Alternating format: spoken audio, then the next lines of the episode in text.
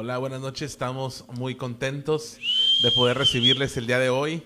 Estamos como cada lunes aquí tratando de, de hacer magia con, con, cada uno de los invitados que viene y que nos hace el honor de poder estar aquí. Eh, antes de comenzar, le vamos a pedir si pueden compartir el video, si pueden dar el like a la página.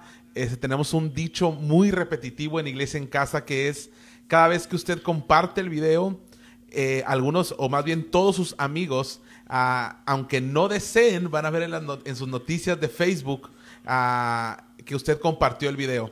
Entonces, probablemente una palabra, probablemente un comentario que se lance en ese momento puede llegar al corazón y puede ser transformados a través de, lo que aquí hablamos. Entonces, le pedimos que nos ayude a compartir el video y hoy estamos el equipo de Iglesia en Casa aquí trabajando. Los saluda Abraham Ramírez. Estamos muy contentos de que nos abra la señal en su teléfono y hoy nos acompañan a um, un parte del equipo de los hijos del santo, este Tavo y Asael. Estamos muy contentos de poder recibirles ahorita. A ustedes los miran muy serios, pero ahorita se van a alocar No, aquí al momento no, que no. estemos hablando. Entonces, este, vamos a, a, a darle una, una bienvenida. Muchas gracias, eh, Tavo, Asael, por, por estar aquí. Muchas gracias por aceptar la invitación. Y como hemos estado transmitiendo los días lunes, hemos tenido algunos otros podcasts eh, que transmitimos cada día lunes. Algunos fueron creo que en día sábado. Pero si usted se puede dar una vuelta por, los, por la página, usted va a poder ver los videos, ver los podcasts, eh, reproduzcalos mientras usted lava los trastes, mientras barre, mientras va en el coche. eh, usted puede escuchar lo que eh, hemos estado hablando. Estamos también en Spotify, nos puede encontrar y también en Instagram como Iglesia en Casa Tijuana. Así que le pedimos que se dé una vuelta ahí por las redes sociales eh, y vamos a, a- a empezar con, con nuestros invitados y algo que comentábamos ahorita antes de, de- de entrar a, a, Fíjate, antes de que empieces. Es que yo estoy así, como que pueden tomar una foto y decir, quédate con quien, quien te mira como Tavo ve a Abraham en este momento. ¿no? Estoy, estoy así como que, órale, qué chido. La verdad es que estoy, estoy bien contento, Abraham, porque este, y es la primera vez que, que nos conocemos. Pues nunca, nunca habíamos cotorreado ni nada, Sí, sí. pero, pero abrir la puerta de tu casa es, y, y aceptar a un barbón feo y a su acompañante. Y un lampiño. Feo. Este como que pues no cualquiera no entonces este pues muchísimas gracias bro, por eso. Y, y, y miro todo el- su setup y digo wow o sea cuando dicen la excelencia debe ser para Dios aquí se ve presente eso entonces muchas felicidades Sí. y pues a darle bro Sí, lo que no, venga Muchas gracias. Que venga. Sí, vamos a, a- a empezar. am, tenemos algunos otros episodios que pueden ustedes visitarlos y darse una vuelta. Y algo que le comentaba a Tao al momento de que le hicimos la invitación y lo platicábamos antes de entrar a, a lo que es la grabación, que este pod- podcast es, es hecho para poder mostrar los reales, para poder mostrar que realmente las personas que muchas veces vemos en plataforma cantando, tocando, ministrando, predicando, muchas veces la vemos como, como una raza superior, ¿no? Que no tiene problemas, que no ha pasado circunstancias difíciles. Eh, muchas veces creemos que cuando ustedes nos hablan de que tenemos un Dios que sana, ustedes nunca pasan por enfermedad o sus familiares y muchas veces esos contrastes son los que nos llevan a una madurez. Entonces queremos que cada persona que nos mira a través de su teléfono pueda ver cada situación por la que están atravesando. Ah, tal vez ahorita la vamos a hablar y algunos de ustedes la han atravesado y el mismo Dios que, que los ha puesto a ellos es el mismo Dios que está con usted en su casa. Así que eh, queremos eh, invitarlo a que pase este tiempo con nosotros durante la transmisión si nos puede ayudar a compartir y pues vamos a empezar eh, a lo que vinimos. Chan, chan, chan. Sí, estamos muy contentos de recibirle. Y vamos a empezar con el, con el primer bloque, Va ese que. Tavo. Ah, ¿Quién es Tavo? ¿Dónde nació? ¿En qué fecha? Si lo quieres decir, si no, no hay ningún problema. Pero, pero No, qué. si saben contar, le van a atinar, ¿no? Pero. Yo, ah, eh, bueno, yo soy nombre completo y nu- casi nunca nadie lo sabe, ¿eh? No, no soy Gustavo.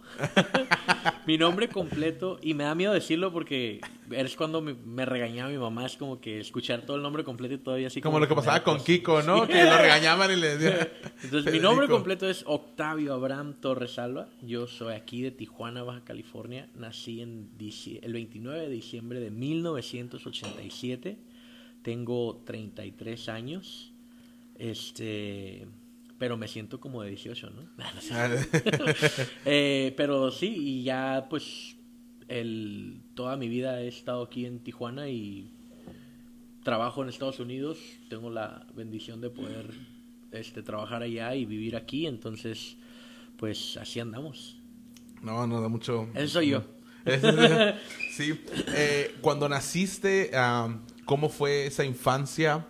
¿Cómo era el núcleo familiar? ¿Tenían a- arraigada alguna creencia en Dios o no? ¿Cómo? Gracias a Dios tenemos, o sea, yo crecí, mi mamá siempre, yo a mi, a mi segundo día de nacido, mi mamá me presentó en una iglesia cristiana. La iglesia central Nazareno, que, que de ahí recibí mi- mis fundamentos en, en lo que es la- el cristianismo. Este, pero, eh, pues mi mamá era como un angelito y mi papá era como un diablito, ¿no? Pues mi papá no creía en, en- en Dios y nunca nos impidió ir a la iglesia, siempre nos apoyó mucho, pero para él era la onda del béisbol, ¿no? Es como que el béisbol y si les toca jugar en domingo, pues nada más van a la dominical y se me van al béisbol, ¿no? Porque eso era lo suyo. Entonces, este, nunca nos impidió estar en la iglesia, pero también, pues hubo esa ausencia, ¿no? Yo no me gustaba para nada el Día del Padre, ¿no? Porque era como que mi papá no estaba ahí. Este, y me daba coraje, me daba tristeza, muchas, muchas emociones tenía ahí. Entonces, eh, pero, am, pues gracias a Dios tuvimos una infancia muy buena.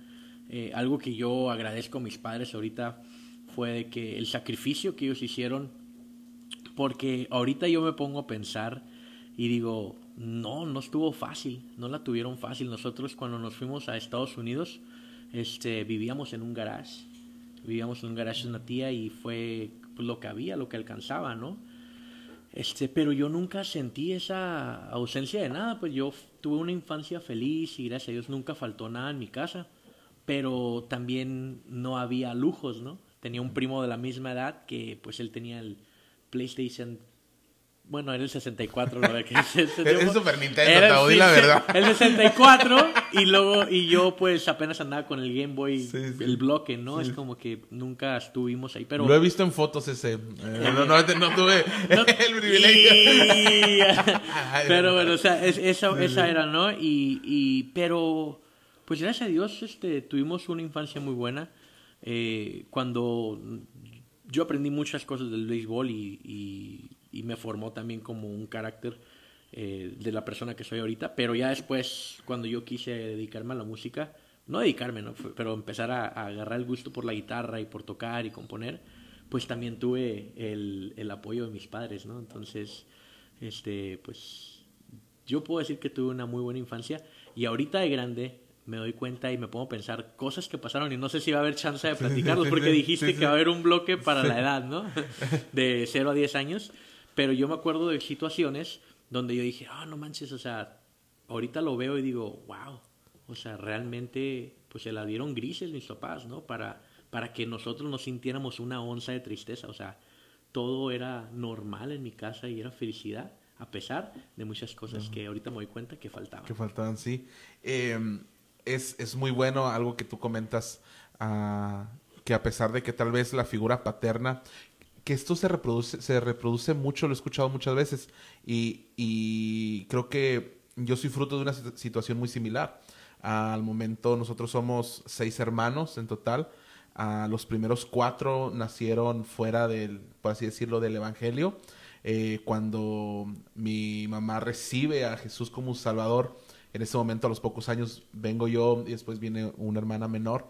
Nosotros ya nacimos dentro del Evangelio, pero igual nuestro padre era... Los piloncitos. Nunca, nunca, sí, sí, lo- no, n- nunca nos prohibió ir a la iglesia, Claro. pero sí él no era devoto ni nada de eso. Al contrario, él tenía como un resentimiento, por así decirlo, no sé si es la palabra correcta, pero eh, contra la iglesia, por cosas que vio, de que muchos se servían de ahí, todo ese tipo de cosas, pero nunca nos prohibió. Pero creo que el contexto en, en que lo quiero mostrar es que hubo una mujer Claro. que estuvo al pie del cañón velando Fiel, fuerte. en oración, porque no creo que el fruto que hoy eres se- es de la casualidad o el fruto que No. somos, sino que hubo noches de oración de ellas y, y que Dios bendiga a cada mujer que está en un hogar, tal vez sin, si- con el esposo que no es creyente o tal vez sin esposo, pero que está en oración velando por sus hijos. Creo que es la mejor inversión como madre, ¿no? Que, que- Sí, que es- pueden hacer. Mi mamá me dice, es la, es la única y la mejor herencia que te puedo dar es los, enseñarte la fe y los caminos del Señor. Sí. Entonces, Y, y- sí. y en esa edad, ¿cuál es el concepto que tenías de Dios? Digo, digo esa edad, ahorita nos lo comentas el día de hoy, más poquito más adelante, pero creo que en esa edad no tenemos mucha noción de lo que realmente es Dios. ¿Cuál era tu concepto de, Dios en esa edad? De morro era nada más porque mi mamá me llevaba. Este, y algo que me acuerdo, cuando yo empecé a agarrar la guitarra cuando yo tenía como unos 11 años, 12 años, iba en sexto año de primaria. Y este, y, y mi mamá me compró un cancionero de, de, José- de Marcos Witt. Y mi papá me compró un cancionero de José José. y yo me iba más sobre el cancionero de, de, de José José, ¿no? Y después de uno de Maná y de los caifanes. Y mi mamá a veces se molestaba, uno del ¿no? Tri. Del Tri no, porque mi mamá sí miró que tenía muchas groserías, hijo. Hasta ahí, ¿no? Pero este, pero... Y ahí también yo creo que fue una parte como de mi... pues, no sé si rebeldía, pero sí fu- fui un joven alejado de las cosas de Dios. Ahorita vamos, ahorita vamos a ese bloque del... del- del- Pero de, de niño yo mi- no le tomaba importancia a la iglesia, pues, o sea, iba porque mi mamá me llevaba, porque mi mamá me decía que teníamos que ir, pero yo creo que, que, que algo siempre, la palabra de Dios no se equivoca, ¿no? Que cuando dice, cuando enseña al, al niño los caminos de Dios y cuando sea grande, regresará a ellos, ¿no? Este, entonces, yo sé que hubo una semilla que se plantó en mí eh, cuando yo era muy pequeño y en, en ese momento, la verdad, participaba en, los- en los- en- en- Sí, un sí. drama así de, de, de Navidad. Todavía me acuerdo de mi primera frase porque fui el soldado y decía, ¡Calla, perro judío! No, O sea, no, no, no, ¡De veras, no, de veras! Mamá, si estás ahí, por favor, di que sí. De veras, bro, me acuerdo. Y el Germán, un amigo Germán estaba, era, era el que estaba prisionero ahí, ¿no? Pero yo me acuerdo de la frase, así iniciaba, ¿no? Entonces, pero es lo único que me acuerdo, ya no me acuerdo más. Ya no me Gracias a acuerdo Dios. sí.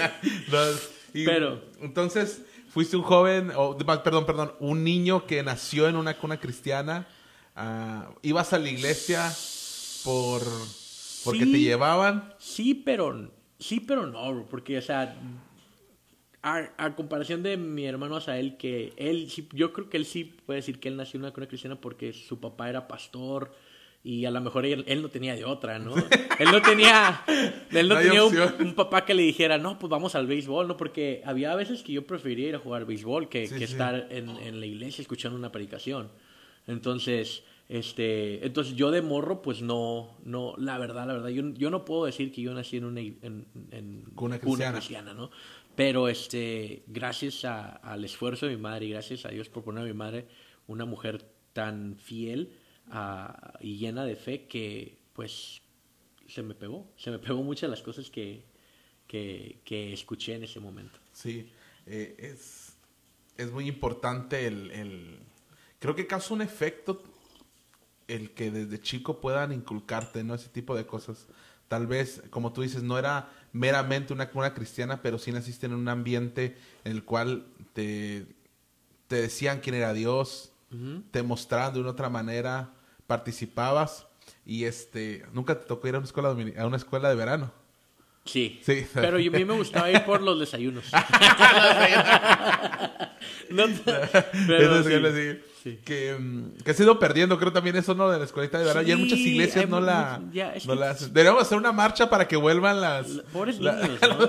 Pero es que también ya los niños ya no les llama la atención tantas Sí, cosas. O sea, eso es verdad. De hecho, yo en, en mi- en el cuarto de cuna de, de nuestra iglesia puse una televisión y a veces llevo mi Xbox como para jugar con los niños, ¿no? Pero, pero pues es que por, por, por querer que Sí, los sí, niños sí, se sí. involucren, ¿no? no, no por mí, no. Por No, mí. bueno, no. No, ok. Y e- esa fue la infancia de Tavo. Ah, llega, llegamos hoy al, al bloque de los 10 a los 20 años.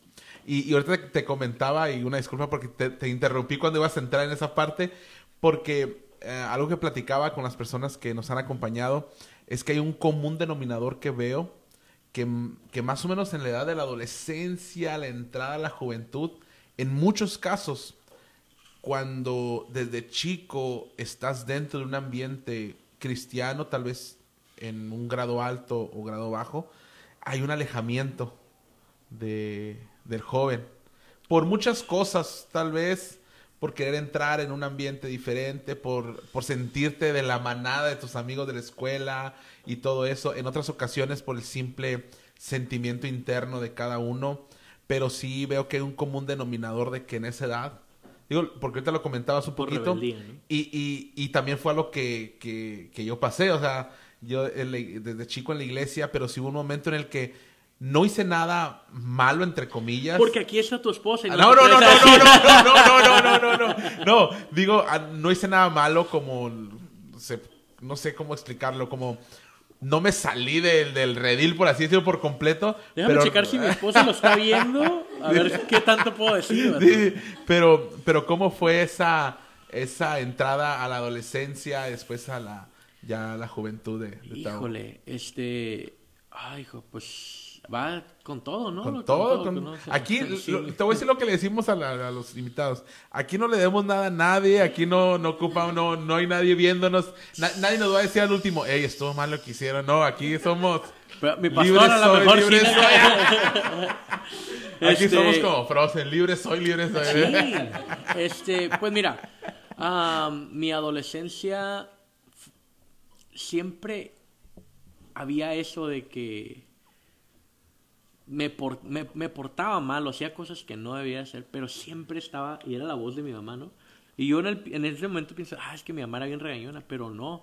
Yo siento como que era que el Espíritu Santo me estaba diciendo, pero pues escuchaba la voz de mi mamá, ¿no? Que me decía, hey, por ahí no va, ¿no? O sea, ¿qué, qué estás haciendo? Y a veces lo hacía de todos modos y de repente me sentía bien mal, ¿no? Así como Pedro, ¿no? Así como que me ponía a llorar amargamente porque pues negué a Dios, ¿no? Jesús. O sea, sí me, me ponía así muchas veces. Este, y ahí te va, bro, o sea, sí. Suéltala, suéltala, suéltala. Yo iba, yo iba a los, a los servicios de jóvenes, eh, nomás, porque ahí tenía un, un- mi mejor amigo, estaba ahí. Y este, pero íbamos el servicio de jóvenes a las 7 de la noche, se acababa a las 8, ¿no? Y ya después de ahí, este, yo le decía a mi mamá, me voy a quedar con mi amigo, y mi amigo le decía, me voy a quedar con Tavo, y nos íbamos. Sí, sí. Agarrábamos la troca de su papá y teníamos como 15 años, 16 años. Y nos íbamos y a veces nos robamos botellas, a veces este, hacer maldades, bro, Sí, ¿sí sí. me entiendes? Gracias a Dios nunca chocamos, nunca pasó algo más, pero íbamos a lugares que no teníamos que ir y desde morro tenía barba, entonces yo podía entrar y sabía como que después de las 2 de la mañana ya pasó el que checa, puedo entrar a tal lugar sin que me digan nada, ¿no? No voy, a, no voy a dar nombre porque no quiero publicidad, no me están pagando. Pero es un lugar que ningún joven debería ir. Este, y, a- y nosotros lo tomábamos como un chiste, como un, Sí, como sí. un juego, ¿no? Y, y este. Y empezamos a hacer muchas travesuras. o sea, Ahorita le digo travesuras, pero la verdad era, pues, era pecado, ¿no? Estábamos cometiendo mucho pecado. Miramos cosas que no teníamos que ver, escuchamos cosas que no teníamos que escuchar. Y este. Pero no faltaba el domingo, el viernes de jóvenes. Y no faltaba el domingo en la mañana porque íbamos a tocar. O sea, a veces tocamos, estábamos en el grupo de alabanza. Y eso es lo que a mí me, atraía de la iglesia, ¿no? Porque ahí yo, yo aprendí a tocar y tenía una, una- un, un gusto, una pasión por la música, donde en la iglesia, pues, aprendía, ¿no? Aprendía a, tocar instrumentos. Hasta que el grupo de este vato me echó para abajo. ¿no? Este, y, de, re- y de repente era una, un, un coraje que yo le agarré a la iglesia eh, por cuando empezó la agrupación. ¿no? Pero fue porque yo me gané. Bueno, creo que te tengo que explicar un poquito más. Este, yo nunca dejé de ir a la iglesia de adolescente, pero yo creo que yo soy cristiano, aunque mi mamá me presentó a los dos días de nacido, este, yo soy cristiano des- desde los 17 años. No empieces a cantar la cumbia, por favor. este, pero a los 17 años eh, yo estaba muy mal en la escuela, mi mamá me dejaba en la entrada, yo me salía por atrás y llegaban, regresaban nomás a la hora del almuerzo porque pues, tenía hambre y no y ahí daban lonche, entonces ahí regresaba nomás por eso o tenía que regresar a las 3 porque mi mamá me recogía, pero a veces me acuerdo una vez que salí y de repente del, del, lado donde yo salía, ahí estaba mi mamá, chin, me torció, ¿no? Así, entonces mm, hacía cosas malas, ¿no? Que no tenía que hacer. Este, entonces yo me acuerdo que, que una tía me dijo, por favor, por el amor de Dios, tienes que ir a un campamento de jóvenes de la iglesia para que le digan, ah, tía, no manches, ¿para qué voy a hacer? Qué aburrido y que no sé qué, y me van a levantar a las 7 de la mañana y son mis vacaciones. Tontadas de jóvenes, ¿no? Y este, y me acuerdo que, bueno, pues, pues si me lo va a pagar, pues arre, ¿no? Ya me lo pago.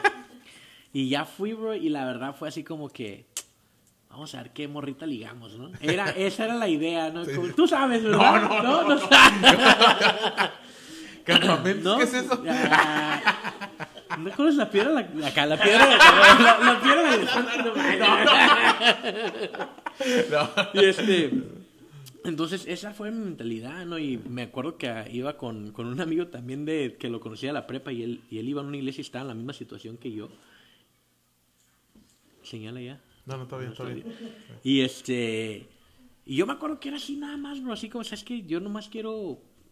Llevábamos hasta lo que era, bro. O sea, así como que para. para de paisas que estábamos. Nos salíamos de los campamentos a la noche, a Tecate, íbamos ahí. O sea, tontadas, ¿no? Y yo me acuerdo que hasta él estaba de, de, de grupo, de, era el único que tocaba como, como, era el grupo alabanza era él nomás ahí con la guitarra. Y yo me reía de él, yo me reía, decía, no manches, este vato qué loser, ¿no? Estar ahí nomás. Y había una, ah, qué ñoño, ¿no? Y había una canción que tocaba y la, no manches, la tocó todo el santo semana, campamento, la de, la de, ¿qué sería de mí? pero yo la escuchaba y lo miraba y se me hacía bonita la melodía, porque te digo que la música es algo que tenía, ¿no? Y yo me acuerdo todavía un jueves, bro, un jueves yo no había puesto atención a la predicación, y era la noche, y ya le cuenta que... ¿no, ¿Has ido al campamento en Tecate? Una capillita que está en, el campamento del Nazareno, ¿nunca has ido? ¿No? ¿No, te ha tocado? Bueno.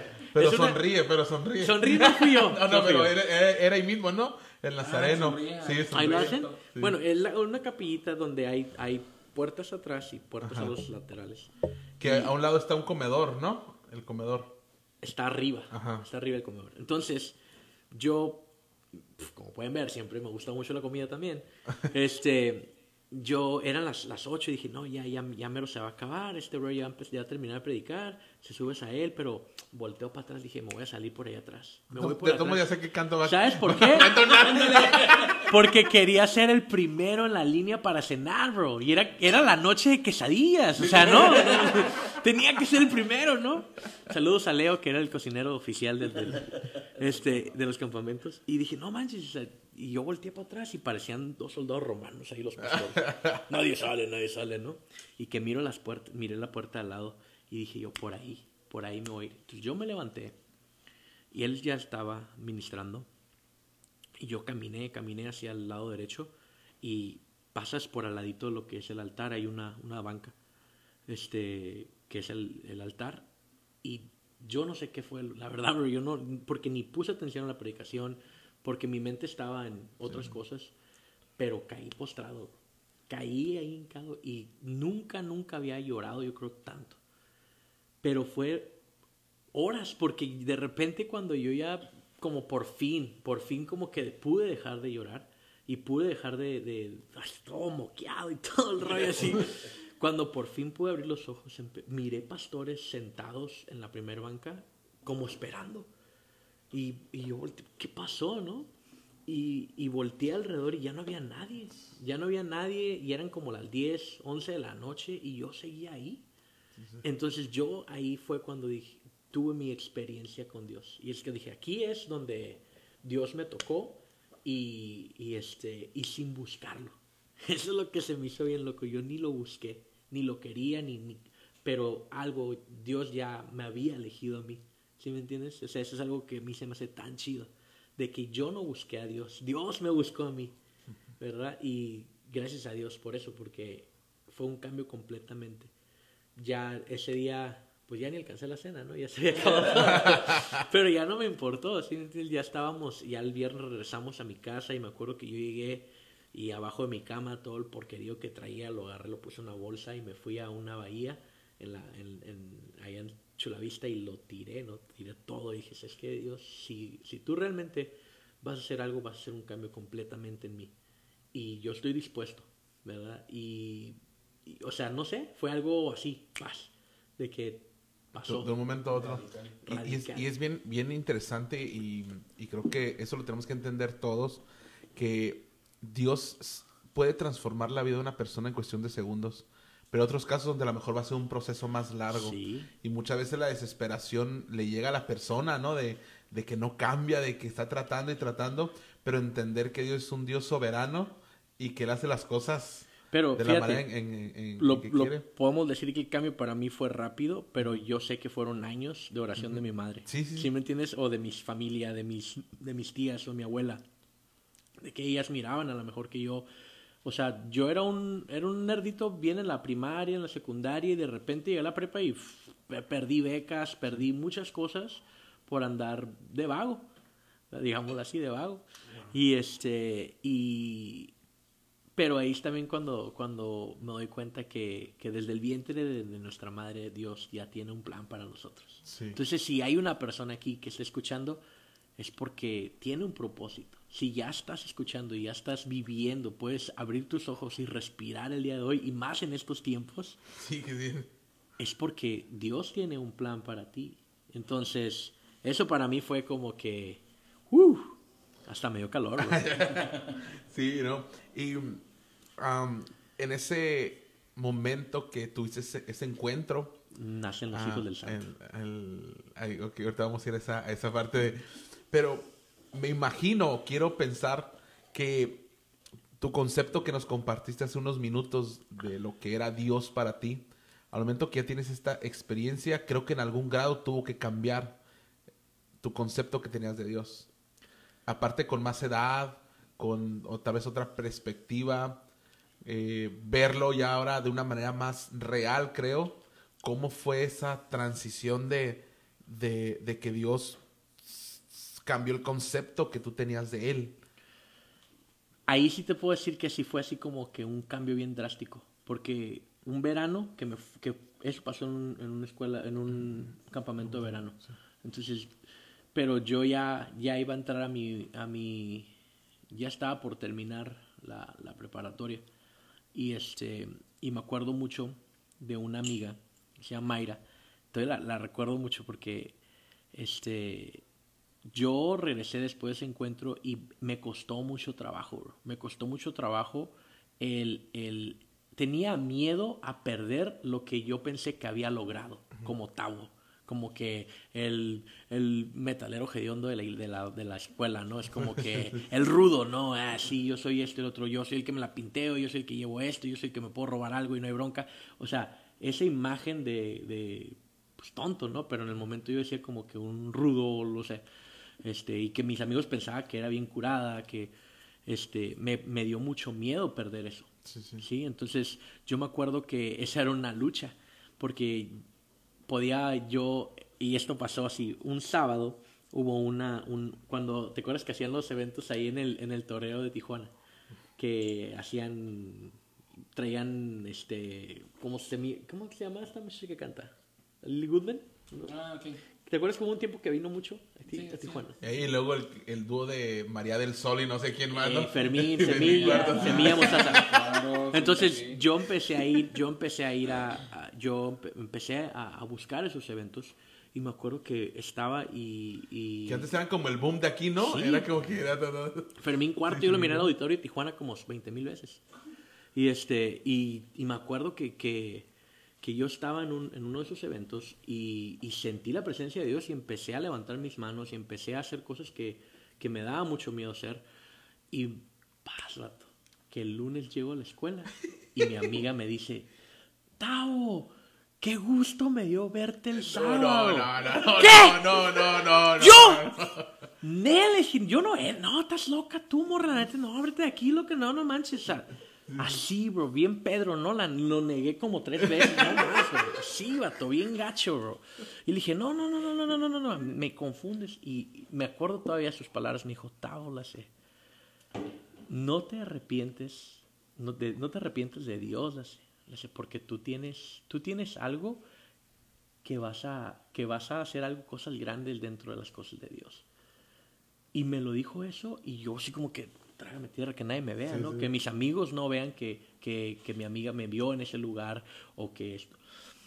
Cuando uno, las personas está en la prepa, y es lo que a veces me da cura, ¿no? Pero cuando uno está en la prepa piensa que ese es su único mundo y ya no hay más. Sí. Y estamos morros y no sé si miraste esa serie de Hannah Baker, la pobre muchacha que se suicidó por, por cosas que le decían. Y yo le decía a mi esposa, no manches, pues qué paisita la morra, ¿no? Pero después me puse a pensar, no juegues, o sea, para esos jóvenes, eso es su mundo. Sí, sí. Y que una persona de tu edad te vea y te diga algo, tiene, puede marcar tu vida de una manera grandísima, ¿no? Entonces, ahorita pienso y digo, qué tonto fui, ¿no? Y me arrepiento tanto porque muchos de esos amigos pudieron ver conocido lo- Dios a través de, de mi vida y, y no lo hicieron. ¿Por qué? Porque yo tuve miedo, porque yo lo negué, porque me avergonzaba. Entonces, este, ya hasta, ella me dijo eso y fue así como que, tengo que ponerme pilas, ¿no? ¿Qué estoy jugando?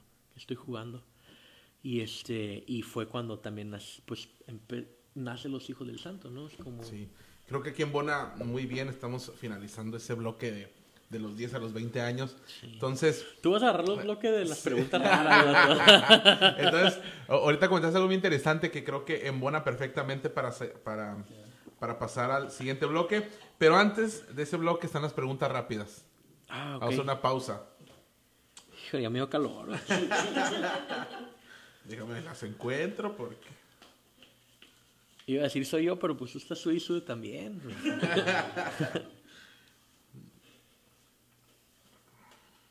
si pensaron que esto iba a ser más serio, discúlpenme, ¿no?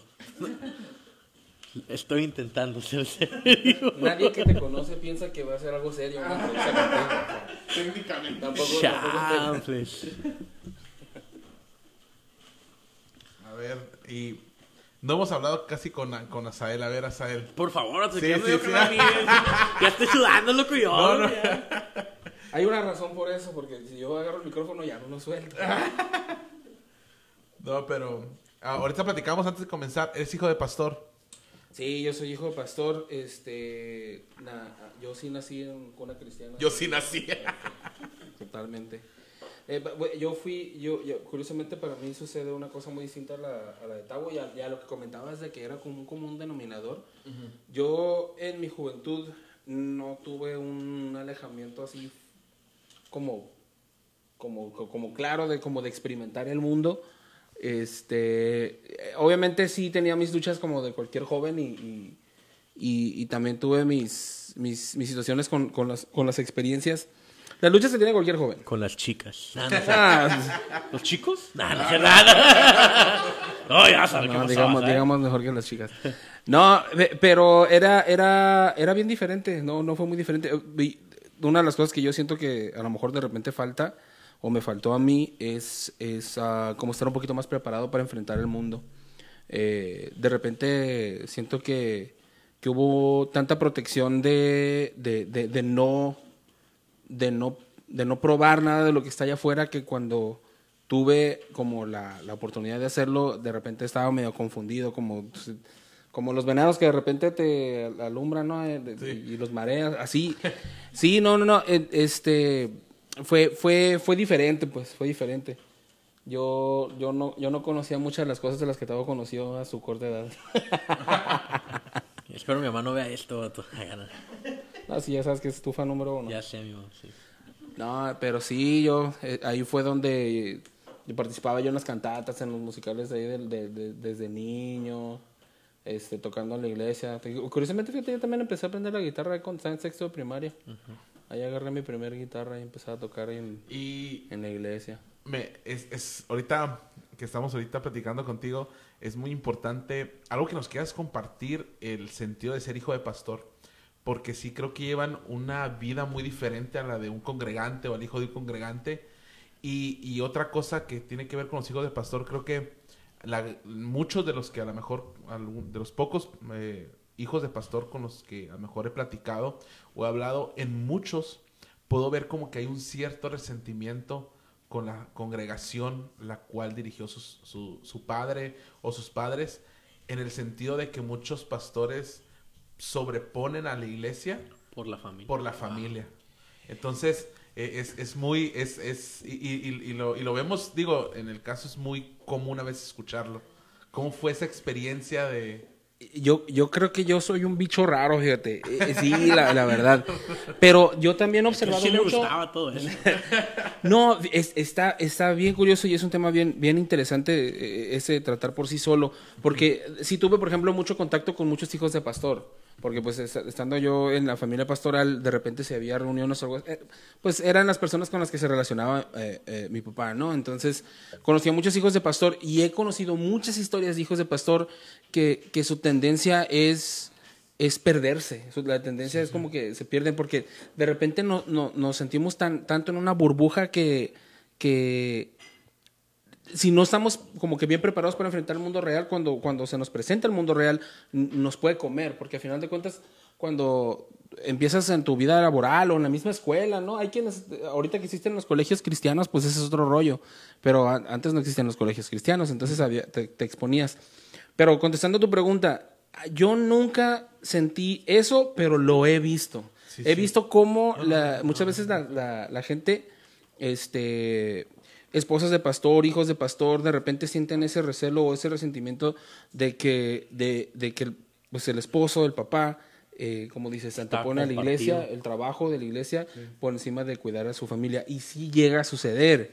Sí tengo, sí, una, una cosa que a mí me dejó bien clara eh, de enseñanza a mi papá es, eh, pues la familia es una institución este, establecida por, por Dios. Entonces tiene, tiene un grado de importancia sagrado. Tú lo primero que eres es sa- sacerdote de tu hogar. Sí, Y, y- y mi papá siempre lo practicó. Gracias a Dios yo no, yo no, yo nunca vi que, que, que estuviera por encima, a pesar de que eh, eh, de verdad que en mi papá vi un llamado como, como no he visto en, en muchos otros pastores, no quiero pisar callos, pero de verdad que vi un llamado en él bien tremendo y sí era muy devoto al, al llamado, pero si en algo yo pude observar en él es que nunca descuidó de su familia. Gracias a Dios yo no, no, no fue algo que me afectara a mí, no fue algo que yo dijera, eh, me faltó más papá porque nada más tenía pastor en casa.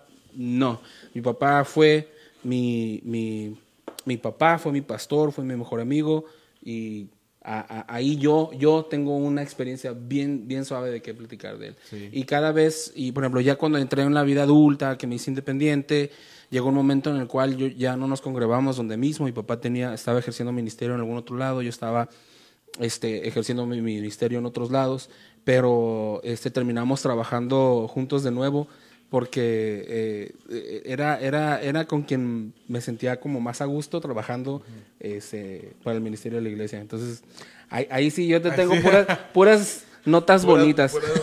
Sí, te pregunto eso porque eh, en muchos ah, hijos de pastor o muchas familias pastorales, normalmente, eh, en- creo que en Latinoamérica estamos muy a- mal acostumbrados en el sentido de que el pastor tiene que hacer todo o que la familia pastoral tiene que hacer todo. Entonces, el pastor es el primero que llega y el, último que se va. Y muchas veces si los hijos no están bien metidos, eh, hablando, no sé si sea la, la expresión correcta, pero bien metidos con Dios, tiendes a, a- a- una molestia de, oye, eh, el tiempo que podemos ir a ver una película, ir al parque, ir a platicar, lo inviertes en estar en la iglesia, luego para que esa gente te traicione, para que esa gente hable de ti, porque es algo muy común en las iglesias. Muchas veces no, no, no se dice, pero aquí somos amantes de hablar esos temas que muchas veces no se hablan dentro de la iglesia, pero realmente sí hay mucho, mucho de eso dentro de la misma iglesia. Y, no, y, sí- y sí pasa, ¿eh? Este, a mí me pasaba mucho el sentir eh, resentimiento, y eso sí lo, lo llegué a experimentar con, con ah, ciertos miembros de las congregaciones, cuando yo sentía que el trabajo de, de mi papá como pastor no estaba siendo valorado. a- hu- humanamente eso es algo que sí me llegó a, me, me llegó a afectar. El, el ver que, el ver que mi papá se desvelaba, el que ver que mi papá se, se desvivía y que aún así la gente todavía no, no le respondía o le criticaba, este, eso sí me llegó a afectar. Y otra cosa bien importante es, eh, sí tiene que haber una unción especial a la familia pastoral porque todos los miembros que acompañan al pastor, hablando de esposa e hijos, eh, eh, están bajo, bajo la lupa, están en Sí, un sí. escrutinio que no están los demás y vamos a ser bien honestos. Es algo que pasa con casi que cualquier mucho persona. que sí, cualquier- pones la, pones la barra alta, pones el estándar a- ahí arriba porque dices, ¿cómo? Y lo, ay, la familia, pa- y uy, son hijos hijo, del pa- pastor. Algo que me dejó bien claro mi papá toda la vida y que, se, y, y que se me quedó marcado y que me ayudó a sobrellevar esto fue, hijo, yo no te pido que tú ah, des como lo mejor de ti porque eres hijo de pastor, sino porque eres hijo de Dios. Hey. Cuando eso se me quedó grabado, eh, me ayudó a aligerar un poquito la carga. Y no, y no me importaba tanto, llegó un punto en el que por fin me dejó de importar que la gente me exigiera por ser hijo de pastor, porque yo, yo, yo sabía que es la, la misma exigencia que Dios tiene para cualquier hijo de Dios, como cualquier cristiano. Gracias, bro. Sí, Sí, es bien, es bien este, interesante ese tema. Después, para que vengas con nosotros para Claro, ¿no? Ahí sí hablamos largo- los- los largo y tendido. Porque es un tema que vale la pena desarrollar. ok, van, preguntas rápidas. Son cinco preguntas. O cinco, eh, sí, cinco preguntas. Te doy dos respuestas, eliges una. Tiempo en el reloj. No es cierto. Chill. ok, Pero somos mí nomás. ¿Mande? Sí, para Ah, ti. ok. A ver. Eh, him- lo más rápido que puedas contestar, digo, no es necesario, pero eh, ¿Himnarios o Gilson? Himnarios. Himnarios. Ah, ¿Luces o luz natural? De una iglesia. Luz natural. Luz natural. Eh, ¿Una iglesia en obscuridad o claridad? La iluminación. Ya sé para dónde va. güey. A ver, a ver. Una iglesia antro, ¿quieres decir? Iglesia antro. A Yo, ver, le- yo no, le digo. A mí me gustan más las iglesias tradicionales. bro. Sí, sí. Entonces, luz natural. Ajá. Que haber dicho el Ok. sí. ¿Bancas de madera o sillas? No, ya la sigue. Ya bro, sé. sí. Ok. La banca de madera Ok. ya. Chole, bro. Ok. De, de vestimenta de traje o casual? Casual. Casual, ok, muy bien. Son las, las cinco preguntas que, que tenemos. Ah, ok, vamos a... Ah, no vamos a hablar de ningún. Acá No, no, no, no, no, no. Pensé que se iba a poner bueno, pues. Vamos a anclarnos en la plática, por favor. Mensaje subliminal. No, ok, vamos... Ancla, ancla. No, no, no. no, no. Este, vamos a anclarnos en la plática. Ah, muy este. bien, muy bien. Ok, eh, Por eso trajeron agua, ¿verdad? Sí, Como sí. dijiste. Eh, ok, ya nos platicaste ahorita, como el- la- lo, lo último que platicamos fue tu encuentro con el Espíritu Santo. Y o- ahorita vamos a hablar, me, me gustó algo con lo que culminaste el relato que fue, ahí nacen los hijos del Santo.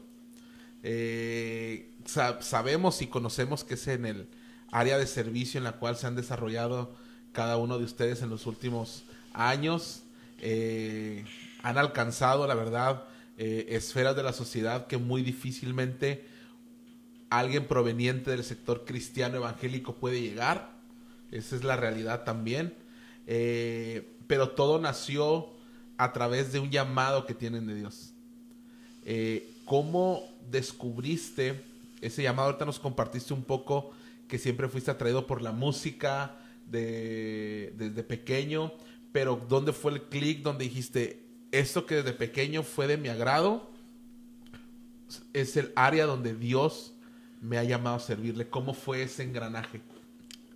Poquito antes de, de ese campamento y, ese, y eso que pasó, mi, mi acercamiento a Dios, este, o mi inicio, mi relación con Dios, perdón, había una banda que yo tenía antes, bien gacha, bro.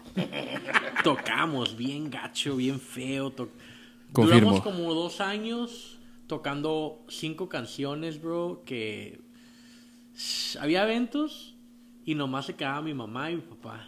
Así, nos ponían al último a tocar y la gente se iba, bro. No, no, no. Neta, neta, de veras, de veras, de veras, no te estoy echando mentiras. Confirmo. Yo tocaba el bajo, yo tocaba el bajo, yo tocaba el bajo y gritaba, pegaba unos gritos así como de llorona, vato. Y este, eh, no se ríen. Y este, y cuando pasa esto de mi acercamiento a Dios, eh, en ese mismo proceso también pasó lo de la banda. Fue cuando los integrantes de la banda dijeron, ya estuvo con esta, con esta música, o sea, la neta, espantamos a la gente, ¿no? Bien gacho, bien gacho. Entonces, este, ah, no, sí, y yo por estar con mis amigos, y ah, Simón, ¿qué vamos a hacer, no? No, pues, ¿qué tal si hacemos una banda de ska? Ska, lo único que yo sabía de ska, y es de las mejores, de las mejores bandas que, y que yo admiro y sigo siempre, maldita vecindad. Mi papá me regaló un cassette del circo, eh, se llama El Circo el, disco, el cassette, y ese disc cassette me lo acabé escuchándolo desde morro. Entonces, eso es lo que yo sabía del ska. Y si nos, si nos vamos a poner a escuchar La Maldita Vecindad, mmm, aunque lo, lo, llaman una banda de ska, la verdad que tienen su propio sonido y es algo, es un rock español muy, muy, muy, este, muy de feño, ¿no? Muy, muy a su estilo. Entonces, pero eso es lo único que yo sabía de ska, ¿no? Entonces yo le dije, hey, bro, pues, sí, oh, Simón, sí, sí, vamos a traer a Misael que toque el bajo. Y le digo, hey, pues yo toco el bajo, ¿qué voy a hacer? No, es que tú vas a cantar. Pero pues yo ni canto. Le digo, yo, yo nomás pego gritos. Y... Confirmo. ah, no, Luego, Por dos. Bro, me quedé fuera de los hijos del santo. Así. De, de esa agrupación que se llamaba Fuerte y Claro. ugh, Fuerte y Claro, sale los hijos del santo en el cual yo no quedaba. Yo no quedé. Y dijeron, es que tú vas a cantar. Le digo, pero tú eres el vocalista. Le digo, ¿cómo voy a, ¿qué voy a cantar yo, no? El siguiente sábado, que íbamos a tener nuestro primer ensayo como, Como banda. banda de ska, todavía no tenemos nombre.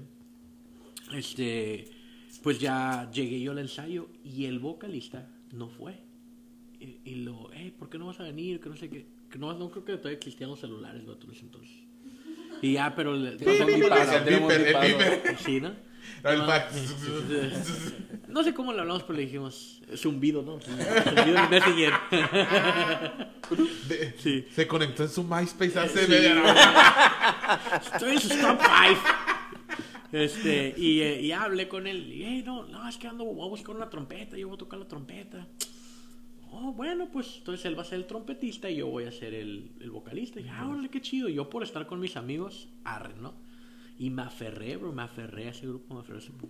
Y ya fue cuando eh, escribí mi primera canción. Fue ya después, o sea, pasa eso, campamento, empieza este cambio musical y yo digo, quiero hacerlo completamente bien, ¿no? Pero pues ahora sí que dicen, ¿cómo dice ese dicho? Como que haz fama y échate a dormir, ¿o cómo dicen? Ah, sí, justo, sí. Y pues mi...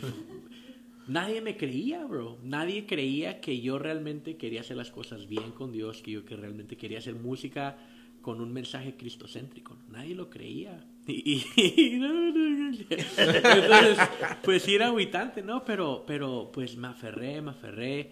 Este, y ya fue dos, tres ensayos. la- la se empezó a hacer la agrupación, la primera alineación de la banda. Este, y bueno, ya ocupamos nombre, ¿no? ¿Cómo le vamos a poner? No, no, hay que hacer un nombre bíblico. Pum, agarramos, el, el pastor tenía una Thompson así grandísima en el púlpito. La agarramos, paz. Se va a llamar la tribu de y tenemos dos opciones. Y Benjamín ya nos la agarraron. La tribu Benjamín ya existe. Y fue uno, uno, ahora sí. Y luego, paz. La condenación de la gran ramera. Dije yo, ese es gran nombre para una banda de ska, ¿no? Entonces, pero no, no quedó la condenación de la gran ramera. Este, el bajista en ese entonces dijo, hay que ser un nombre que No llame- deja tú de eso el nombre, el vestuario que tenían que haber llevado para no, identificarse, no, ¿no? No queremos llegar a No, eso. no, no. Este, bueno, eh, a lo mejor hubiéramos tenido muchos likes en TikTok, ¿no? Puede ser, muchos followers, quién sabe. Este, y bueno, ya después ya eh, el bajista dijo, ¿sabes qué? Hay que hacer un nombre que, que llame la atención de personas que no son cristianas.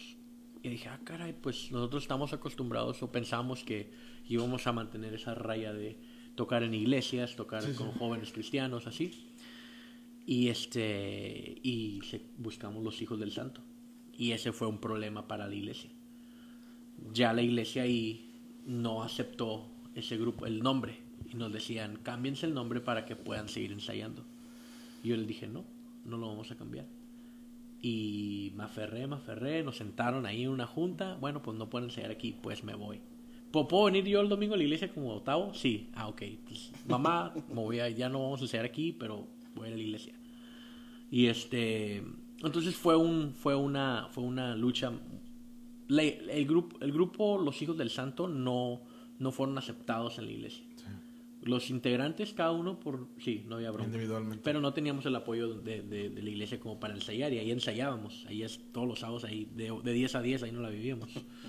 Y este, y bueno, ya empezamos esto a trabajar y, y empezamos puras iglesias, puros cafecitos, el CRT ahí en las 5 y 10, el Arrum, ahí puros, puras iglesias, puros eventos de, en el Jucum, no manches, el brother de Jucum Kids nos explotó machín. Nos ponía a tocar como 3, 4 veces al, al, al mes, bro, así, no manches, oye, estamos tocando casi tres veces al mismo, viernes, sábado, viernes, sábado, viernes, sábado. Y lo, eh, bro, y tú cobras las entradas y nada. No voy a decir su nombre, pero él sabe. Pero sabe. Y este. Pero ya tiene una silla en el infierno. Dice la palabra es que no puedes burlarte de los hijos de Dios porque la ira de Dios caerá sobre ellos. ¿no? Este, pero bueno, eh, que Dios lo bendiga. Este, no, y así fue, ¿no? Así, así, así empezamos y fue cuando una vez nos invitaron a un evento secular. Y era en el billar del travieso. Y un día antes en la noche la gente acá con, con palos de madera encendidos afuera de tu casa, ¿no? No, no, sí fue algo bien difícil porque era... Entramos, le entramos, ¿sí me entiendes? Y Que- fue un Que momento... creo que ahorita a lo mejor, si ustedes hubieran iniciado el día de hoy, a lo mejor hubiera un poquito más de apertura. Creo, todavía es, está Ha difícil. cambiado mucho, ¿eh? Pero en aquel entonces sí era así como que, casi, casi como que traen el 666 en la frente. Nos, acá, nos como- cerramos, Sí. nos- mira, muchas iglesias nos cerraron las puertas. Muchas, muchos lugares donde tocábamos en iglesias ya no dejaban ir a sus jóvenes a, a los eventos porque nosotros habíamos tocado en eventos culturales. en- Al principio, fíjate, fue del 2006 al 2009 tocando en puras iglesias. Llega el 2009, algunos integrantes deciden dedicarse a su carrera. Nos quedamos solamente el bajista, el saxofonista, mi hermano Adrián y yo. Éramos tres. De haber sido una banda de 11, fuimos a solamente tres. Y este y que decidimos meternos en oración y decir, ¿sabes qué? Pues ni tenemos el cuadro completo de todos modos, ¿no? Entonces vamos a, a reestructurar esto, ¿no? Y primero empezamos con la oración. O Dios, ¿tú qué quieres que hagamos? ¿Qué quieres? Porque pues las iglesias no les late que vayamos a tocar el mundial. Y en el mundial nos, nos dicen, pues no manches, esos Santurrones, aleluyas, ¿no? ándale. Santurrones. Entonces, pues realmente, ¿qué estamos haciendo, no? Y fue un momento de oración y ya empiezan a integrarse otros. Llega Benjamín, llega Asael. Fuiste a la iglesia esos días y veías a él. ¿Qué sería de No, de hecho, Cada domingo tocando la misma canción. él, él, él es muy talentoso en el piano, y- pero yo no lo quería aceptar porque teníamos Por- una rivalidad. Ah. Porque, porque él, él, este. Había una. ¿Qué pasó? Dice, "Va- vaya, vaya, digo. ¿Por qué? ¿Qué pasó? ¡Saquen el chisme, no! Allá atrás no sé qué, qué escándalo sé, traen, ¿no? ¿Qué? Sí. Había, un- había una rivalidad. ¿Por qué? Porque para mí Asael representaba la iglesia del Nazareno, pues, ¿sí me entiendes? Y la iglesia del Nazareno fue la iglesia que a, nos- que, no- que a mí yo sentí que me corrió, ¿sí me entiendes? Que no me, no me aceptó. Entonces, al ver yo a Asael, yo, yo le tenía esa... No, me, no, me- no- no lo tragaba, bro, ¿sí me entiendes? Pero estábamos grabando un disco y mi hermano Adrián dijo, bro, ya, ocupamos un piano, no manches, o sea, todas las bandas tienen un piano, ¿no? Lo, pues, quien sea menos el asa, le dije, yo no quiero ese vato ahí, la. Y me dijo, pues no conocemos otra persona mala. mi hermano me tuvo que convencer, ¿no? Le dije, bueno. Y Asa llegó y, pues no, pues no sabe tocar reggae, ¿no? Y le digo, pues ya ves qué va a hacer este vato aquí, ¿no? Y no, pero se puso a la tarea y eso es, él, él es muy virtuoso musicalmente, por algo es el director musical de la banda, porque tiene mucho talento, estudia. eh, pff, Y aparte es el dueño de los instrumentos. dice. Tenía un teclado. Él que tenía el teclado. Como el niño gordito del balón, ¿no? Que, ya no quiero jugar, ya me voy. ¿Qué tal contra nosotros? Sí, bro? y, no, y este y ya pues entonces él entró a la banda porque necesitábamos grabar. Y, y em- yo me enamoré del sonido de la banda cuando Asael entró. Y empezamos a, a ver eso. Y también yo creo que fue algo para él difícil porque él conocía quién era yo antes y, y lo que yo hacía antes. Y él era yo creo que una de las personas que no creía que realmente yo quería hacer las Es que estaba bien raro, ¿no? Hasta porque como que yo mi, mi, mi, mi, mi manera de ser es también como muy imprudente, muy, muy gritón, o sea, todo lo contrario a lo que es un cristiano de la iglesia del Nazareno.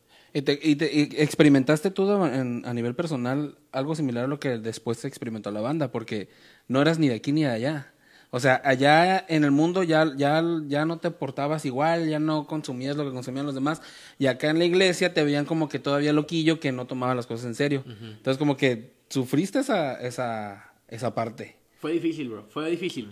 Pero este, nos aferramos, bro, ¿sí me entiendes? Y yo creo que eh, se me viene mucho a la mente, hay un versículo de Gálatas 1.10, ¿no? Uy, ya me voy a poner todo. Hay un versículo Gálatas 1.10, ¿no? la Biblia, que. Pablo dice, ¿no? Si, si yo, si yo este, quisiera agradar al hombre, dejaría de ser siervo de Dios. Y eso para mí fue lo que me ayudó un chorro, bro. Porque muchos, muchos pastores, muchas iglesias me dijeron, no, lo que estás haciendo está mal. Tú estás yendo allá, te metes a un bar, te metes a, a- lugares donde hay alcohol, hay, hierba, hay, un chorro de porquería. Este, y le digo, sí, pero escucha lo que estamos haciendo, ¿no? O sea, los mismos, las mismas rolas que tocábamos en, en, en Jucum Kids, en un campamento cristiano, lo tocábamos allá, pues yo no cambiaba nada, o sea, no, no, porque muchas personas hacen eso, ¿no? Como por tratar de acoplarse a alguien, Sí, sí. pues cambian lo que dicen para que, ay, no, para que no me digan. Y nosotros no, o sea, lo, lo hacíamos así como era, ¿no? Era lo, era lo que estábamos presentando. Este, pero la banda fue evolucionando porque al principio sí era mucho miedo, no era nomás tocar, vámonos. Yo no quería que supieran a lo mejor también que yo no hablaba entre canciones. Porque sí sentía todavía ese miedo, ¿no? A lo mejor el rechazo, a lo mejor el de qué dirán o... Y de las dos no- partes, ¿no? Tanto de los cristianos cuando, cuando ibas a un evento, como también en, en el ambiente secular, que hablaras algo de Jesús o algo de la iglesia, es como que un rechazo en automático, ¿no? Del- del, del- del público secular. Cuando entramos en ese momento de oración y decimos, bueno, Dios, ¿qué es lo que vamos? que- pues tú abre puertas, ¿no? Porque, o sea, ¿qué, man- qué? Muchas veces queremos ver como que, ah, se abran las luces del cielo y, oh, este es mi hijo amado, los hijos del santo, ¿no? O sea, eso a lo mejor ya no va a pasar. Pero que Dios tiene el poder para hacerlo, sí lo puede hacer, pero eh, yo le decía a Dios, Dios, pues dame señales, ¿no? Dios, Enséñame de alguna manera que esto es lo que realmente tengo que hacer. Y, este, y empezaron las invitaciones, Festiarte, Tijuanarte, todo lo que terminaba en arte tocábamos. y todos eran eventos seculares, ¿no? Sí, sí. Y, yo, yo, les, yo a veces llegaba y me decían, pues sabemos que eran cristianos, nomás no digan cosas de Dios, pero toquen muchachos. Ok, va. Hasta que una vez, papá de Asael, pastor nazareno, de los, de los, de los pocos, no el único porque hay muchos pastores nazarenos que yo amo y los aprecio mucho y, me han enseñado demasiado, pero uno de los, que en ese tiempo eran pocos, el papá Asael me dijo, tienes que dejar de tener miedo, hablar. No sé, porque tú estás teniendo una oportunidad que no cualquiera persona, no, no, no, ningún pastor con una Biblia bajo su brazo está en el lugar donde tú estás. Y le están abriendo la puerta. O sea, literal, la gente los está buscando. La gente los está pagando para que estén en ese escenario. Es como que aprovecha. Y le dije, no manches, bro. Pues no, no, no, así. Así le dije, mire, hay, hay 200 personas con dos o tres, dice la palabra de Dios, que donde estén dos o tres reunidos ahí ya está el Espíritu Santo ya, ¿no? Con eso. Y me dijo, pero ¿por qué te vas a limitar a dos o tres cuando pueden ser 100 o 200, no? Y le dije, ah, no. Y me acuerdo bien, bien claro, bro. Ese fue un, un, un sábado que estábamos ahí en Tecate también, en una convención y fui por Asael. Ese sábado íbamos a tocar aquí en, la, en, en- en el Museo de Cera, enfrente del Museo de Cera, en un beer fest, en un festi- festival de cerveza.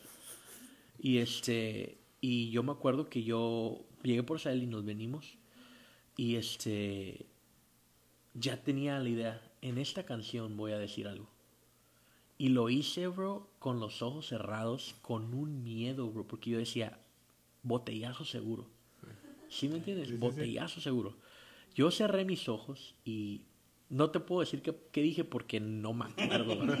La verdad que no me acuerdo las palabras exactas, pero sí me acuerdo que dije algo del amor de Dios. Mencioné Dios es amor o el amor de Dios y dije Dios en medio de una canción. Sin todo el ruido, sin todas las metales, las melodías. Era mi voz o la voz de Dios directo. Y yo cerré mis ojos y lo hice y de repente empecé ¡Ah, güey! No, man. Y yo me quedé así como que. Así, y dije, y abrí los ojos y miré personas con botellas, así como Simón al cielo y esto. Y yo me quedé, ¿qué está pasando, no? Me bajé, terminamos de cantar y todo. Y llegué con mi mamá y me dije, mamá, le dije, ¿cómo, cómo estuvo? ¿Qué, qué pasó? ¿Qué, ¿Cómo lo viste tú? ¿Qué pasó? Porque no vio nada. no, no, gracias a Dios, no. No, me acuerdo, mi, mi mamá nomás me abrazó, me, abrazó y me dijo, qué valiente, hijo, felicidades. Y, y desde ahí fue como, y, y de hecho ya la gente que nos invita a tocar sabe que somos cristianos y hasta en el catering no lo cambian, ¿no? Las, de hecho llegan las bandas, ¡eh, bro! Pues ya sé que ustedes no pistean, le cambiamos la, la pizza por la, por la, las latas, la cerveza, ¿no? Y pues la comida sí le entramos, Simón, cambalache, cambalache.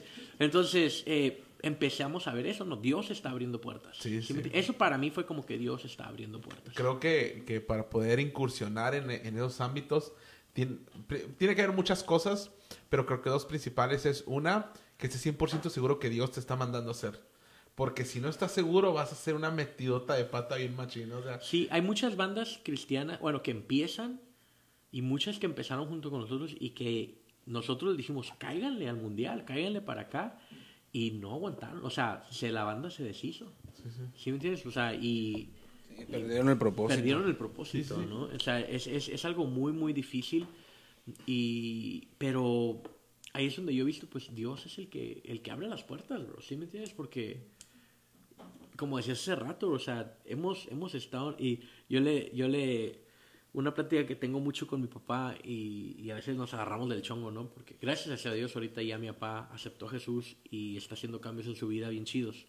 Pero antes, cuando no me decía, nada, pues ustedes ya lo hubieran armado si no hubieras andado cristianito, ¿no? O sea, si tú hubieras hecho tu música, porque yo, yo escribo y, yo fácil, yo sé que puedo mirar mis canciones y cambiar algunas letras y ya dejar de ser las cristianas, ¿sí me entiendes? Y me dice, si, si tú no fueras cristiano, me dijo, ya lo hubieras hecho, las Si tú no, si tú no, no, no, no te aferraras a esto, ¿por qué? Porque estás en lo mismo, ni de aquí ni de allá. ¿Sí me entiendes? Y, y eso a veces se me cae, híjole, pues sí. Le dije, pero ¿sabes qué? Pues no me importa, pa. Le dije, ah, es mi banda, no es la tuya. ¿no? tú haz tu banda y tú decides lo que, quieras hacer, ¿no? Este, pero ahorita él entiende, ¿no? Él entiende ese, que mi bueno, el propósito de la banda, bueno, yo lo puedo decir que mi propósito porque pues han sido 15 años, bro, de mi vida. ¿Sí me entiendes? El otro día me preguntaban cómo la banda ha impactado tu vida. Pues es que la banda no impactó mi vida, la banda es mi vida. Porque el cambio que yo hice de, de, ser cristiano, de, de hacer cosas bien, se dieron junto con esto. ¿Sí me entiendes? Y ha sido un proceso bien cañón. Difícil, bro. O sea, porque no es fácil que te cierren puertas, porque no es fácil que, que te digan que, que no, o que, que, te digan, pues no la vas a armar porque y, y, creo que pasa mucho también por el... Ah, hay una frase que dicen mucho que los cristianos son el único ejército que se mata entre ellos. Y que cuando alguien te rechaza, que, que tú no, cuando es una persona que tú no amas o que tú no estimas te rechaza, no hay ningún dolor. Pero cuando te rechazan los mismos que se supone que son tus hermanos, toma un rumbo totalmente diferente y un sentimiento totalmente diferente en el corazón de la... Del... Y creo que eh, es, es, algo que a lo mejor muchas veces no lo expresan o, o no se dice, pero sí todavía hay cierta rechazo dentro del ámbito cristiano a, a este tipo de bandas. y, y, en vez de que, de que los apoyemos, em, porque es una realidad, o están llevando el Evangelio a lugares donde nunca vamos a poder llegar tal vez nosotros. Esa es la realidad. Y creo que Dios ubica a cada quien en el área que desea donde pueda dar un fruto. Y ustedes a lo largo del tiempo, como dice estos 15 años, han, han nos han representado dentro del, del mundo secular. Sí, es bonito escucharlo, bro, porque sí. sí, o sea, no, no, es, no es común escucharlo. Sí. Sí, y, exactamente lo que dices, ¿no? Es como, o sea, y es feo, pues sí se siente hecho. Y al principio me afectaba más, ¿no? Al principio era como que, ay, yo no quiero que piensen esto de mí o que piensen esto de la banda. Ahorita ya es como que me agarro de Gálatas uno días y ¿sabes qué? Si tú no quieres, no importa, yo voy a servir a Dios. Y si Dios sigue abriendo puertas, está como en, la, en, en nuestro aniversario de 10 años. Este, era un lugar completamente grandísimo y era un reto porque normalmente es como que tocas con alguna otra banda que jale gente y pues ya miras el escenario lleno, ¿no? Es como que, ah, pues qué chido, ¿no? Pero esta vez era un reto porque éramos completamente nosotros nada más. Era, era, y, y, me acuerdo que llegamos y ahorita que estamos promocionando ese, ese, ese eh, en vivo, le llamamos Vivo entre los Muertos, este, por Romanos 6.13. Este, y es un juego de palabras, ¿no? Es un concierto en vivo y todo eso. Y, pero me acuerdo muy bien que yo que llegué con, estaba con mi hermano Adrián y le dije, bro, pues vamos a hacer un evento por los 10 años, ¿no? No, Simón, hay que hacerlo acá. Plaza Santa Cecilia. Porque ahí hemos tocado, porque ahí está bien fácil llegar, porque la gente ahí ya siempre hay un chorro de gente. Y si no se arrima la gente, se arriman los mariachis y se arriman las, las paraditas de allá. Pues es que la, la Santa Cecilia ahí está, bro. ¿Sí me entiendes? O sea, y, y no me da miedo decirlo, bro, porque también me, agarro mucho también de Mateo 28, donde dice, cuando miran a Jesús sentado en una, en una mesa con prostitutas, con, con, con, personas que manejaban dinero, y, y, lo criticaron y le dijeron, no manches, miren, ese, ese, ese es el Hijo de Dios, el que está entre la porquería y escoria esa, o sea, no manches. ¿Y qué, qué hace Jesús? Que va y dice, ¿sabes qué? Yo soy un médico que viene a los enfermos. Yo no vengo ya a los sanos, ¿no? Entonces, eso para mí es como, eh, eso es los hijos del santo. ¿Sí me entiendes? Los hijos del santo están para llegar a los enfermos. No, claro, si hay iglesias que nos abren las puertas, qué chido, bro. Y a mí me encanta tocar en iglesias o en eventos cristianos. Pero yo ya no me agüito si no es así. ¿Sí me entiendes? Entonces, la Plaza Santa Cecilia es eso, pues, ¿sí me entiendes? Está, es, un, centro. Está bien cerquita de la, de la calle primera, está bien cerquita de todo ese rollo. Entonces, hemos tocado ahí, la gente va, se llena el lugar, o sea, se mira bien tupito, bien chido. Entonces, cuando llegamos con Guillermo García, que es promotor aquí en Tijuana, dijimos, Memo, queremos hacer este evento. Él estaba en ese entonces trabajando en el Instituto de Cultura de Baja California, el ICBC, y acababan de, de terminar el anfiteatro del ICBC que está por la vía rápida. Oh, cáiganle. Lo vimos, bro. Yo lo miré y dije, está enorme. Para una banda local, una banda tijuanense, una banda cristiana. va. O sea, llegar a este lugar, la gente no va a querer venir porque no es el centro, porque pues, pues no hay otras cosas aquí más que el anfiteatro. O sea, hay que hacer esto nuestro reto, ¿no? Y ese día, cuando yo me quedé eh, con mi hermano, nos sentamos en la grada de arriba y nos sentamos y nos pusimos así. Y le dije, bro, hay que orar y decir, Dios, si este lugar nos revienta, si este lugar no se pone así al 100, tupidito, como que así, Dios, esa va a ser nuestra señal para ya estuvo con la banda. Porque era, yo soy así. Yo siempre digo, Dios, dame una señal, ¿no? Dame una señal.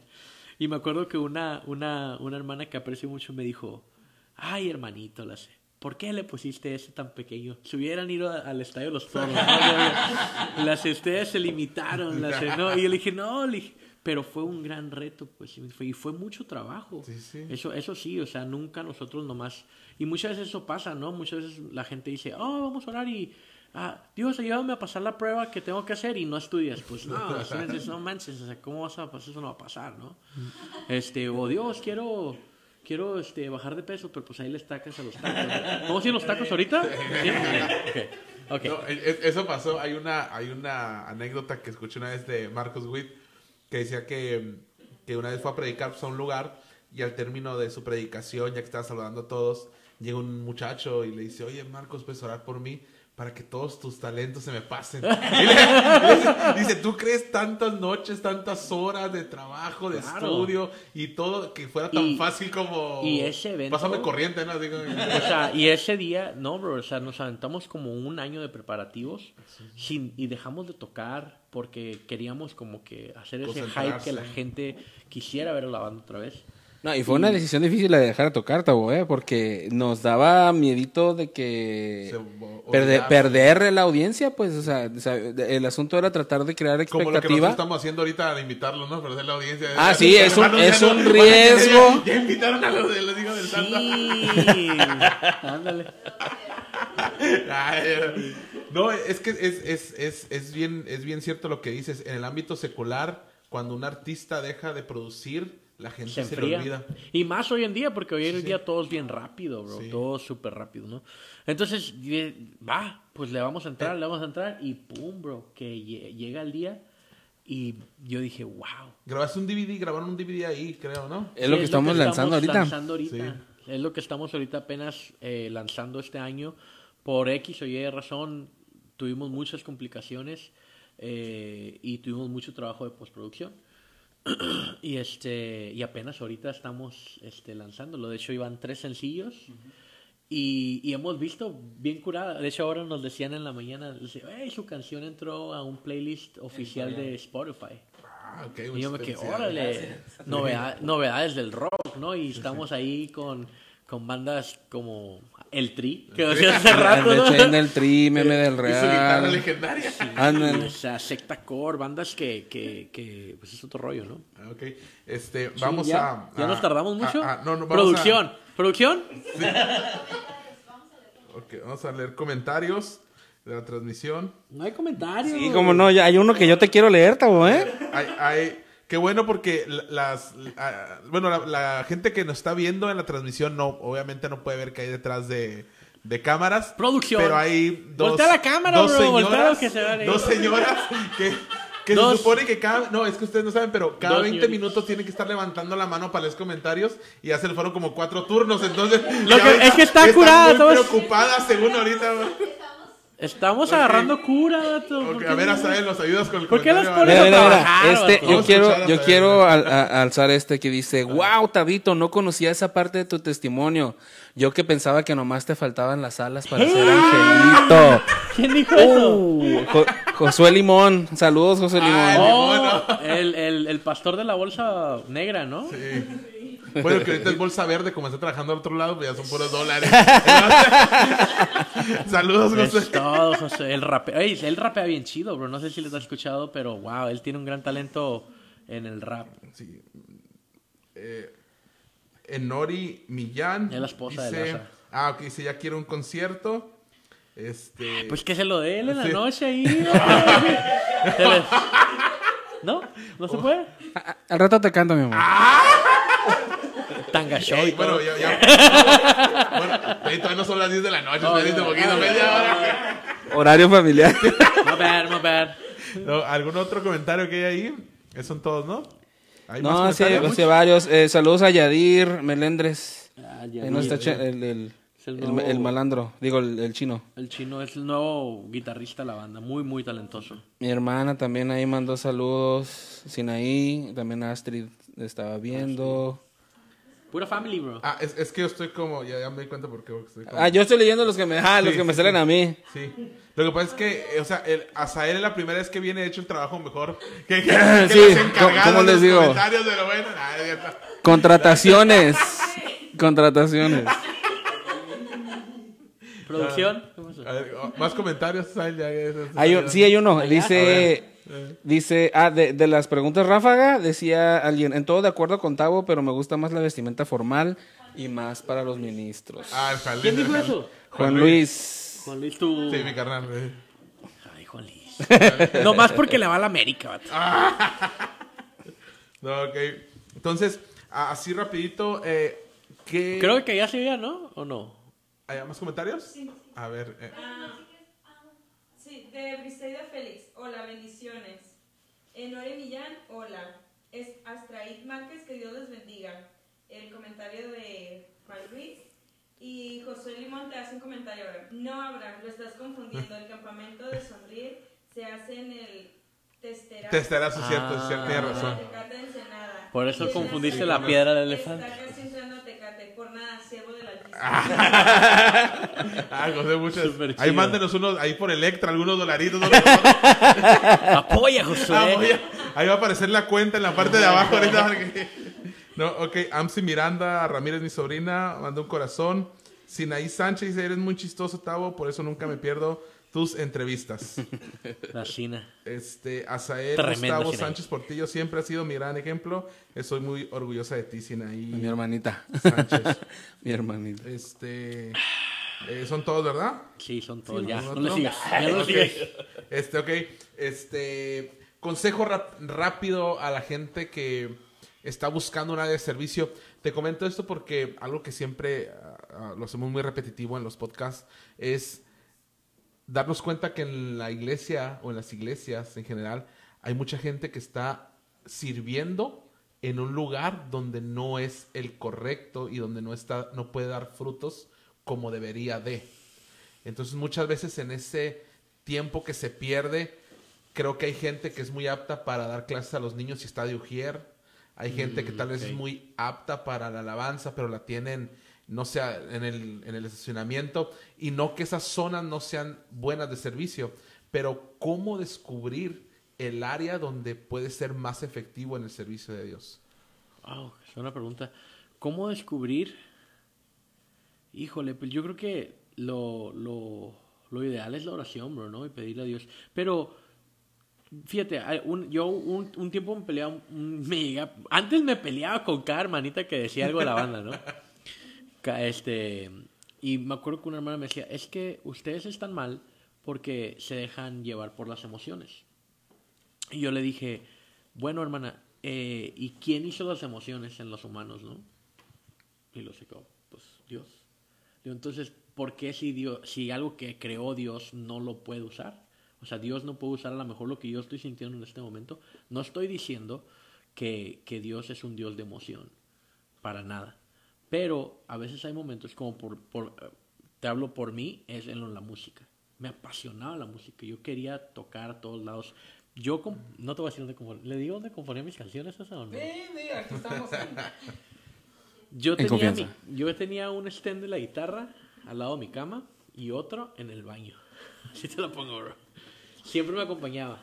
O sea, yo componía en así, pero era una... ¿No te da olorcito la guitarra? Es la misma, bro. Es la misma, cara. De hecho, la guitarra era blanca de este lado. Ya, cara. Este, pero, o sea, yo sentía que, o sea, me, me apasionaba, me emocionaba tanto Sí, sí. la música, ¿no? Entonces, empecé a hacerle caso también a esa parte, ¿no? Dios no es un Dios de emociones, eso lo quiero dejar bien clarísimo, ¿no? Pero también háganle caso, pues, a sus emociones, porque también por ahí puede empezar esa, esa, este, esa llamita o esa chispita, ¿no? Algo que sí, y yo les, les recomiendo a todos, no sean de esas personas que dicen, eh, pues hermanitos voy a cantar y pues no sé cantar, pero como pues para Dios, pues ahí les va. Dicen No. que es para la gloria, pero no es la, la de, de, de De- honra, de- ¿no? de- Dios. Que alguien le cante así, ¿no? Lo que, no, y, y fíjate, cuando Dios yo en el cielo así. Mute. Estoy bien, estoy bien. Sí. Sí, ¿no? Este, yo, yo, yo, este, am, cuando yo empecé a cantar, yo cantaba. Cantas- Todavía canto Cantas feo. con el corazón, pero Canto yo estoy feo. fuera, Dios, ¿no? Todavía canto feo, pero yo creo que ya estoy medio entonado. Pero fue porque yo me, me, me fui a la escuela, me preparé, pues tomé cursos, empecé a... De hecho, hablo con Asael, por favor, ayúdame, ¿no? El, o sea, ayúdame a... a- a- a- le- hay un término que dice, ah, cuando estamos grabando, o sea, coachea mi voz, ¿no? Dime qué es lo que tengo que hacer. Y este... Y así, ¿no? Pero la onda es de que también si uno puede decir yo tengo el deseo, pero pues también tienes que esforzarte Sí, sí, y sí, trabajarlo. Entonces, Yo quiero, yo sí quiero agregar algo ahí en otra perspectiva, porque este la pregunta la planteaste y, y está muy bien, ¿no? Eh, Planteado, enfocado a, a- a- a que las personas aprendan a, a, pues a ser sensibles a la voz de Dios y poder escuchar realmente lo que Dios quiere para cada uno, ¿no?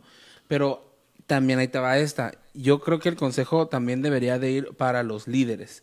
El, el pastor o los copastores de una congregación, es bien importante que también tengan ellos la sensibilidad de poder orientar a su congregación hacia dónde este, pueden servir, porque quienes mejor conocen las áreas de oportunidad para servir son los líderes de, las iglesias. Ellos, eh, a veces llega un recién convertido y tiene todas las ganas de hacer algo y a lo mejor tiene hasta talentos, pero no sabe, porque no sabe cómo funciona la iglesia, porque no sabe qué son las áreas en donde se puede servir, no sabe que a lo mejor él algún día podría ser maestro de escuela dominical, él nada más se sienta a escuchar una clase.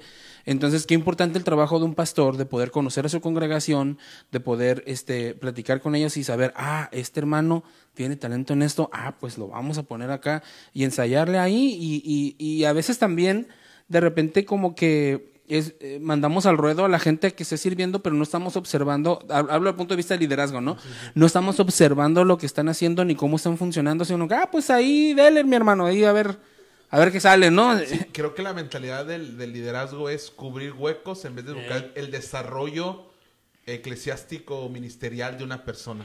Y es bien importante, es bien importante la, la formación de líderes, porque ah, una de las cosas que, que- que le gustaba mucho a, mi papá era agárrate a tu, a tu Timoteo. Era, era siempre su concepto, agárrate a tu Timoteo. E- Esta es la persona a quien tú le vas a enseñar a hacer lo que tú ya sabes hacer. Entonces, eh, eh, eh, nos comisionaba, ¿no? A los líderes de la iglesia nos decía, ok, tú que, tú que, estés- que eres bueno para la música, Sael, tú vas a estar encargado de ver quién puede suplirte para cuando tú no estés. Entonces, agarras a alguien y exploras y ves el talento y les enseñas. Que esa cultura no la, no la tenemos mucho, ¿no? No. Muy arraigada de, de buscar a alguien que... Porque técnicamente en algún momento de la vida no vamos a estar en la iglesia toda la vida, o sea, o en, el misma, en la misma posición, congregación o ministerio o área de servicio. Y la Biblia nos insta en varios ejemplos en que siempre hay alguien que Dios tal vez está desarrollando, pero hay alguien que viene detrás.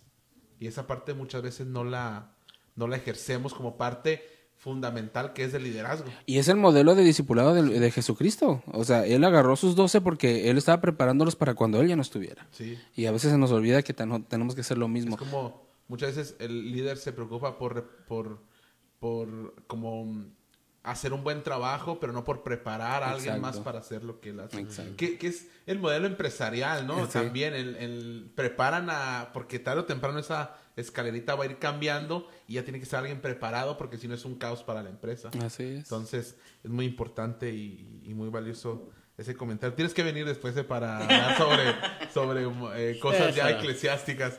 Este, Con gusto. Ok.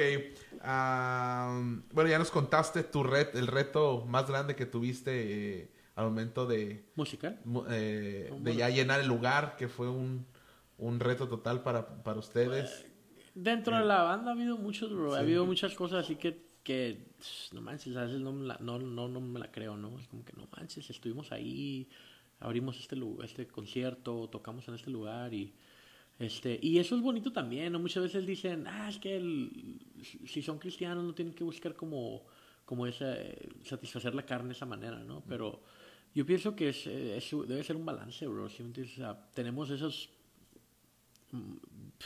es lo que yo pienso, o sea, si Dios me hace feliz, ¿por qué no estas cosas también me pueden hacer feliz, ¿sí me entiendes? Claro, siempre es primero el Dios, ¿no? Y que siempre se haga la voluntad de Dios, eso es lo, lo, lo ideal, lo, lo primordial.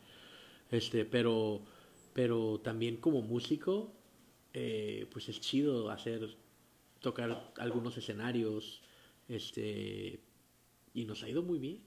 Sí. Muy bien, Sí, me, acuerdo eh, la forma en la que yo, yo en lo personal soy mucho, muy seguidor de, de- del- del ritmo Ay, que ¿por ustedes manejan. invitaste? No, no, pero, pero, pero lo que voy es de que sí tiene razón mucho en, en el sentido de que ah, han ustedes se han adentrado en, en muchos lugares seculares, porque las primeras que yo los escuchaba hace muchos años, sí fue como que no los conocí en el origen cristiano, sino después que, que empezaron a estar en, en eventos seculares, fue cuando de repente que vi los hijos del santo, me, me creció la duda si eran cristianos o no, ya después con algunos amigos, si es una banda que, pues, de, de cristianos, pero está tocando ahí, y, y en ese momento, lo que platicamos hace rato, no era muy Hay- hay- aceptado. Y hay muchos, hay muchos, eh, yo me he topado con varios, y de hecho incluso pastores que dicen, es que están mal. Y dije, ¿has escuchado la...? Y yo, yo he regalado discos, digo, escúchalo y, y dime qué piensas después. Bro, el disco de Somos, que es, o sea, antes Pablo no ha venido a jalarme las patas por robarle tantas ideas, bro. O sea, es, es un chorro de, de, de, de palabra, pues que, que ahí, pues uno escribe de lo que lee, ¿sí me entiendes? Sí. Entonces es como, pues no sé. Hay, hay y- un pastor, acuérdate de, de este Antonio, que él, él por primera vez nos vio en el concierto. Y, él, y era uno de esos pastores escépticos, siempre muy respetuoso, este, eh, pero medio escéptico de lo que hacíamos, eh, especialmente fuera, especialmente fuera de, la iglesia, ¿no? Y, cuando vio el concierto que, que, que dimos allá en el anfiteatro, él se convenció. Se dio cuenta de que, de que lo que hacemos está respaldado por Dios y, y que le da a Tabo la palabra que es necesaria para que pueda llegar a los corazones de las personas que nos ven.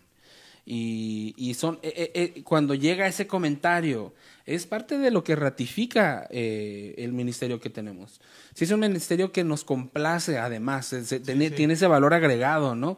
Este, no, no buscamos la, la- la autocomplacencia nada más, pero eh, Dios es tan bueno que nos regala todavía el, el disfrutar eh, de este ministerio. Y es que, bro, o sea, no, no, no, te- pues, hay que disfrutarlo, loco.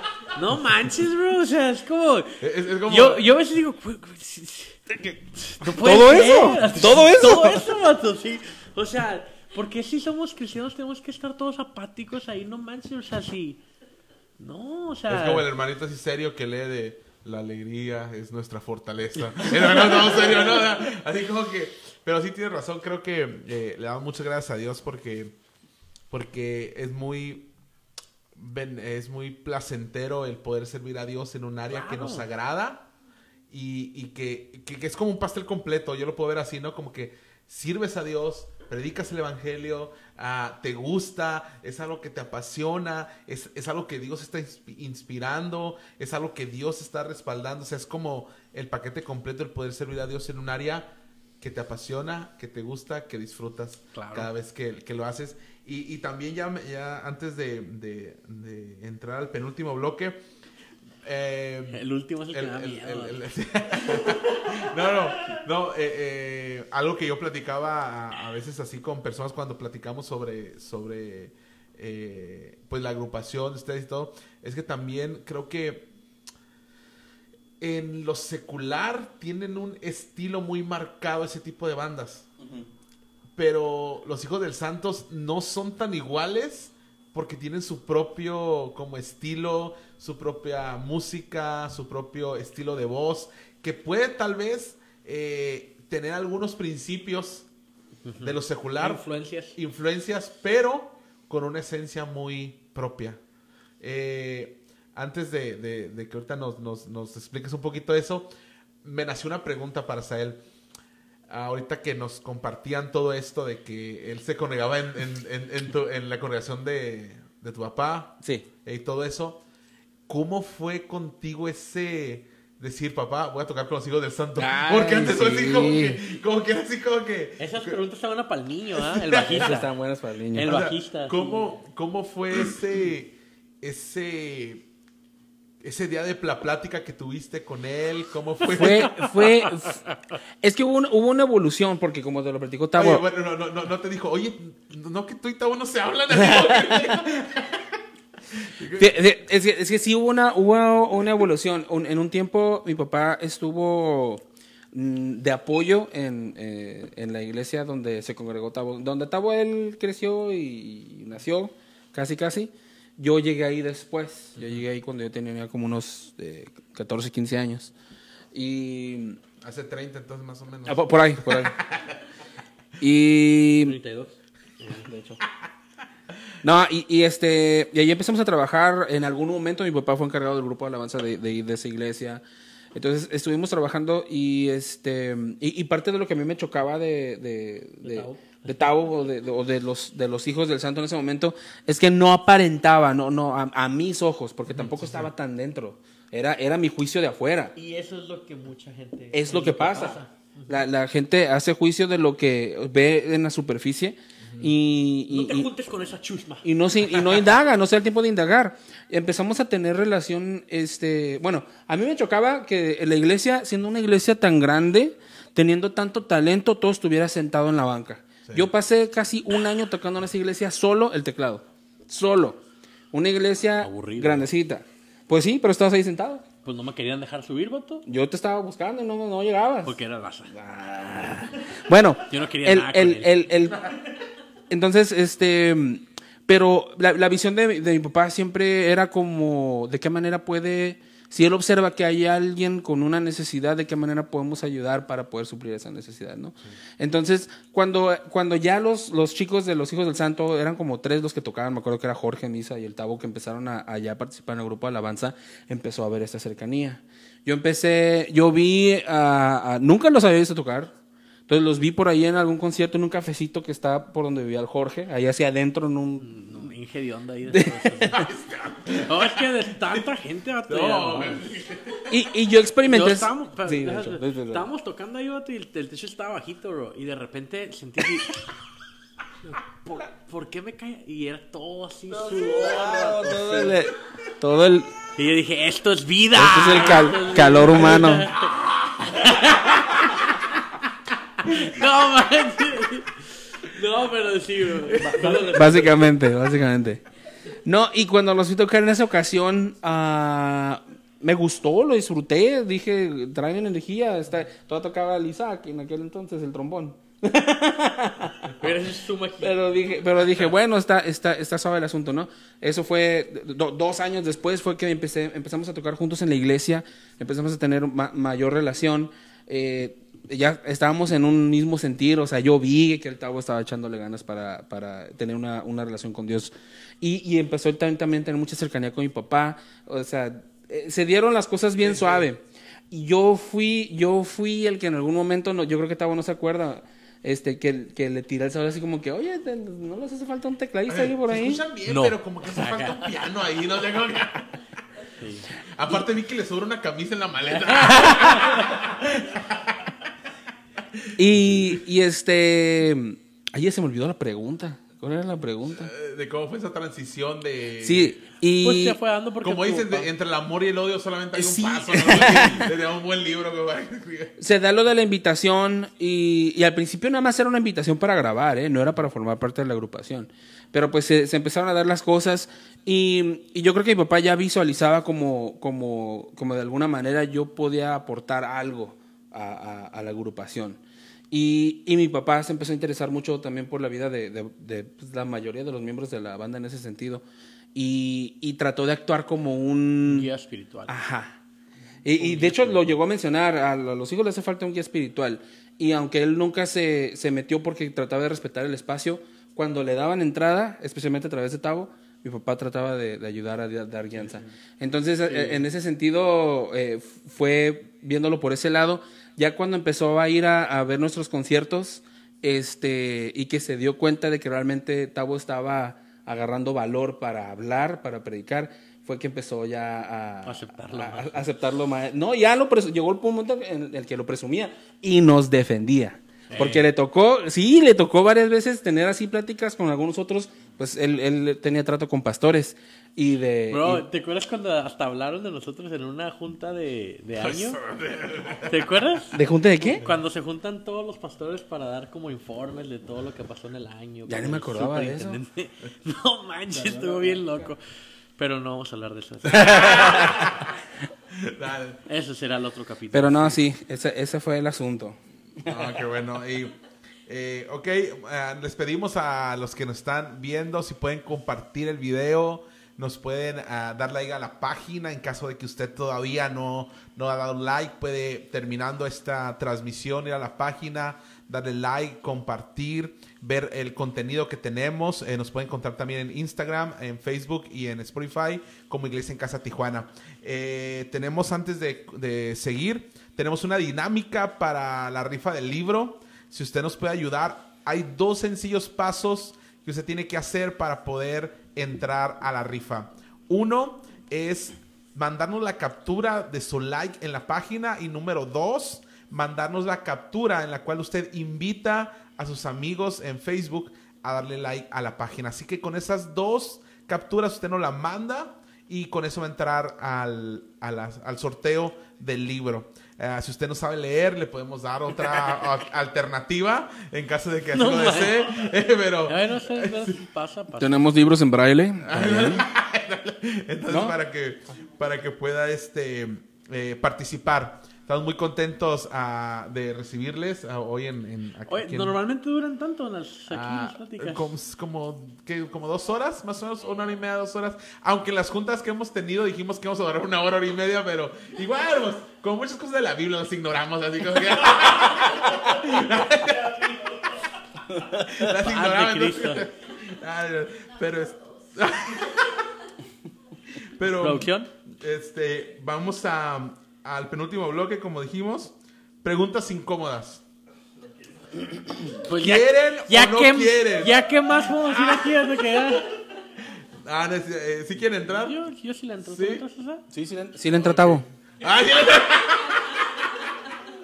Soy un no, sinvergüenza. no, pero, pero antes, este, les podemos pedir que canten una canción o Ah, dos antes de, de, de pasar a las preguntas incómodas. Sí. Creo que, creo que esa, Mamá, prende la grabadora. eso es lo que quería mi esposa. Enori decía, a ver, ¿a qué nos vamos a tocar? Dice. Si no van a gritar, mamá, prende la grabadora, no canten, por favor. Este. Bueno, aunque nosotros no, a mí me gusta mucho más tocar ska y estar en el bailongo y todo el rollo. Vamos a cantar ¿Qué sería de mí?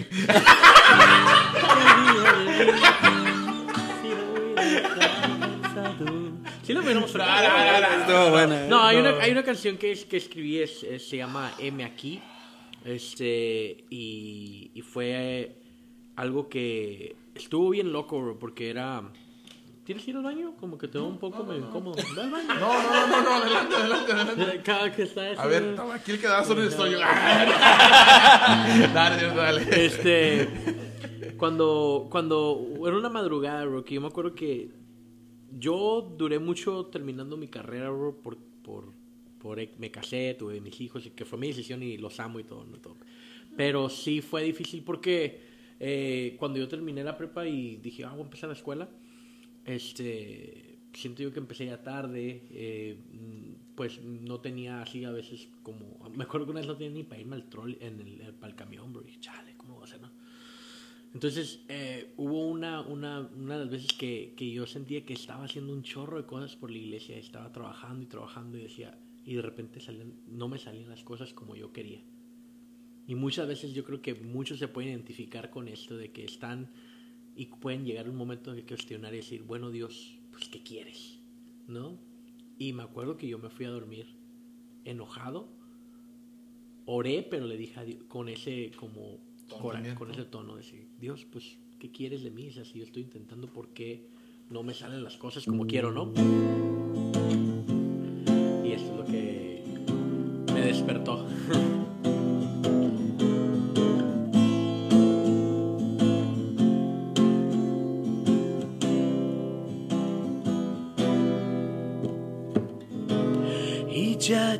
porque tengo que soñar con mis ojos, mis ojos llorando porque tengo que despertar con mil demonios que quieren verme tropezar y dime qué es lo que quieres tú de mí. Si ya mi vida es tuya, todo tienes tú de mí. O dime qué es lo que tengo que aprender para dejar de luchar. Ay, ay, ay, mi corazón en mil pedazos. Alma destrozada, mi cuerpo está cansado, el corazón en mil pedazos.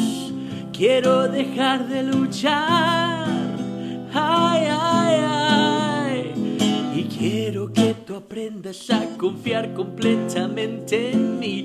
Deja tus dudas, déjame tus luchas y quiero que tú aprendas a confiar completamente en mí. Levántate, hijo mío, quiero verte junto a mí y pone el evangelio en alto, llevando a las naciones las maravillas que tu Dios ha hecho en ti y pone el evangelio en alto, llevando a las naciones las maravillas que tu Dios.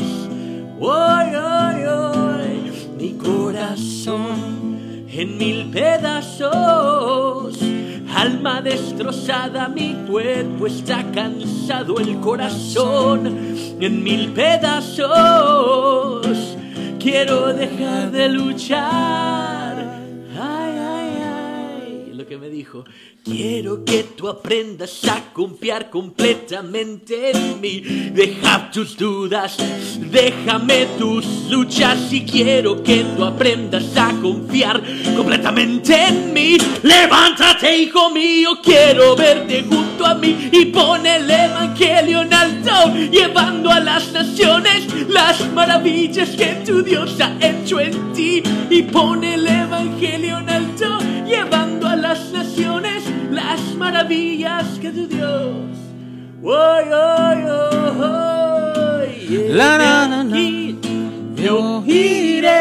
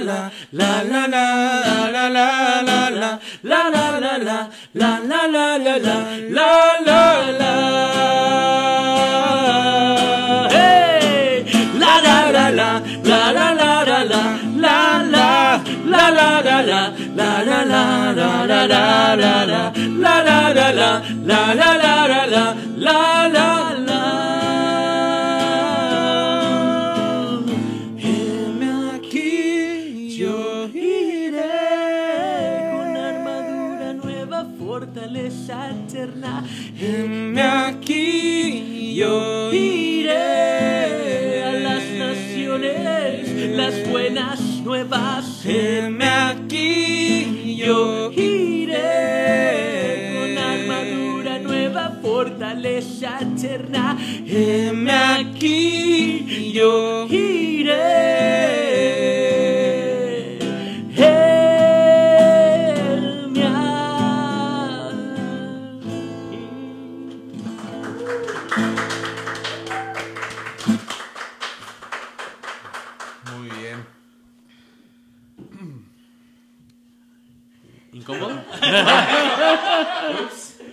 No, estamos muy contentos de que estén aquí, de ¿verdad? De verdad, estamos muy... Es una bendición siempre que, que a- alguien que está haciendo algo por la obra nos visita y también honramos que estén aquí hoy en esta, en esta noche. Muchas gracias. Y pues vamos a pasar... Hay otra canción que estaban cantando hace rato, antes, pero esa la dejamos al final, ¿qué les parece? Va que va. Para cerrar con esa canción. Entonces, este... Ok, preguntas incómodas. ¿Listos? Ups. ¿Sí o no? ¿Sí no están- Échale, échale. Ok. A ver. En, creo que esa pregunta va para los dos, pero obviamente a lo mejor Asael que tiene un, un, un, un trasfondo más pastoral puede a lo mejor tener una perspectiva un poquito a lo mejor más clara, no sé. Pero, ¿cuál es, No, pues. cuál para ustedes sería la responsabilidad primaria de un pastor? En dirección de sus miembros, porque obviamente sabemos que su responsabilidad es orar, mantenerse en santidad y demás a- a- a cosas que, que son necesarias en un pastor, pero en dirección con el con los congregantes, ¿cuál es la, la responsabilidad primaria de un pastor? ¿Vas tú primero? no? ¿Yo primero? Hijo de pastor, dale. Seguro que yo primero. Em, pues voy a hablar mucho de, la experiencia que yo tengo con respecto a que fue mi modelo pastoral, que fue mi papá, ¿no? Y, y él siempre se ponía la barra muy alta, eh, se exigía mucho de sí mismo. Y, digo, eh, quienes, quienes nos han seguido, pues saben que eh, mi papá pues ya, ya fue llamado a la presencia del Señor. Y, y, en, y en sus últimos años de, de ministerio eh, en la iglesia Donaya, ahí en el Rubín, donde estuvimos sirviendo, y ahí sigo sirviendo yo, eh, su preocupación siempre era, eh, no he ganado las almas suficientes. No he ganado las almas suficientes. Para él, él era primordial ganar almas y, y usaba mucho la expresión eh, madurar a los santos de Dios. Él decía, la iglesia es para edificar, para edificar y madurar a los santos de Dios. Quienes ya llegaron a la presencia de Dios, quienes ya tomaron la decisión de, de seguir a Cristo y de aceptar la salvación que nos ofrece nuestro Señor Jesucristo, no nos podemos quedar nada más en eso, ¿no? Eh, tenemos que siempre eh, irnos desarrollando e ir un poco más allá. A final de cuentas, todos tenemos la misma comisión de ir y hacer discípulos. Entonces, es, esa es la, la responsabilidad que tiene cualquier hijo de Dios, el, el proclamar el Evangelio e ir a ser discípulos. Pero para mi papá siempre fue este, ganar almas y madurar a los santos de Dios.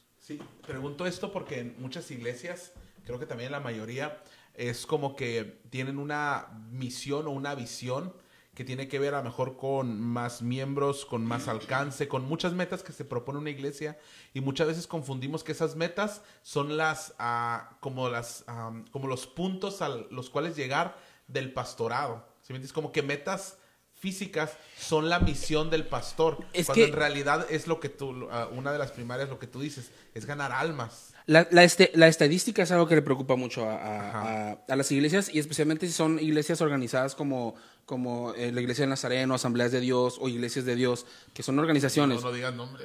No, no, no, no, no, no voy a dar nombre. Digo, quiero decir, es que hay muchas iglesias ya independientes eh, que han salido, ¿no? Que, que- que- que eso ahorita es algo ya muy común. Antes Eh, era como, sí. como círculos entre países sociales.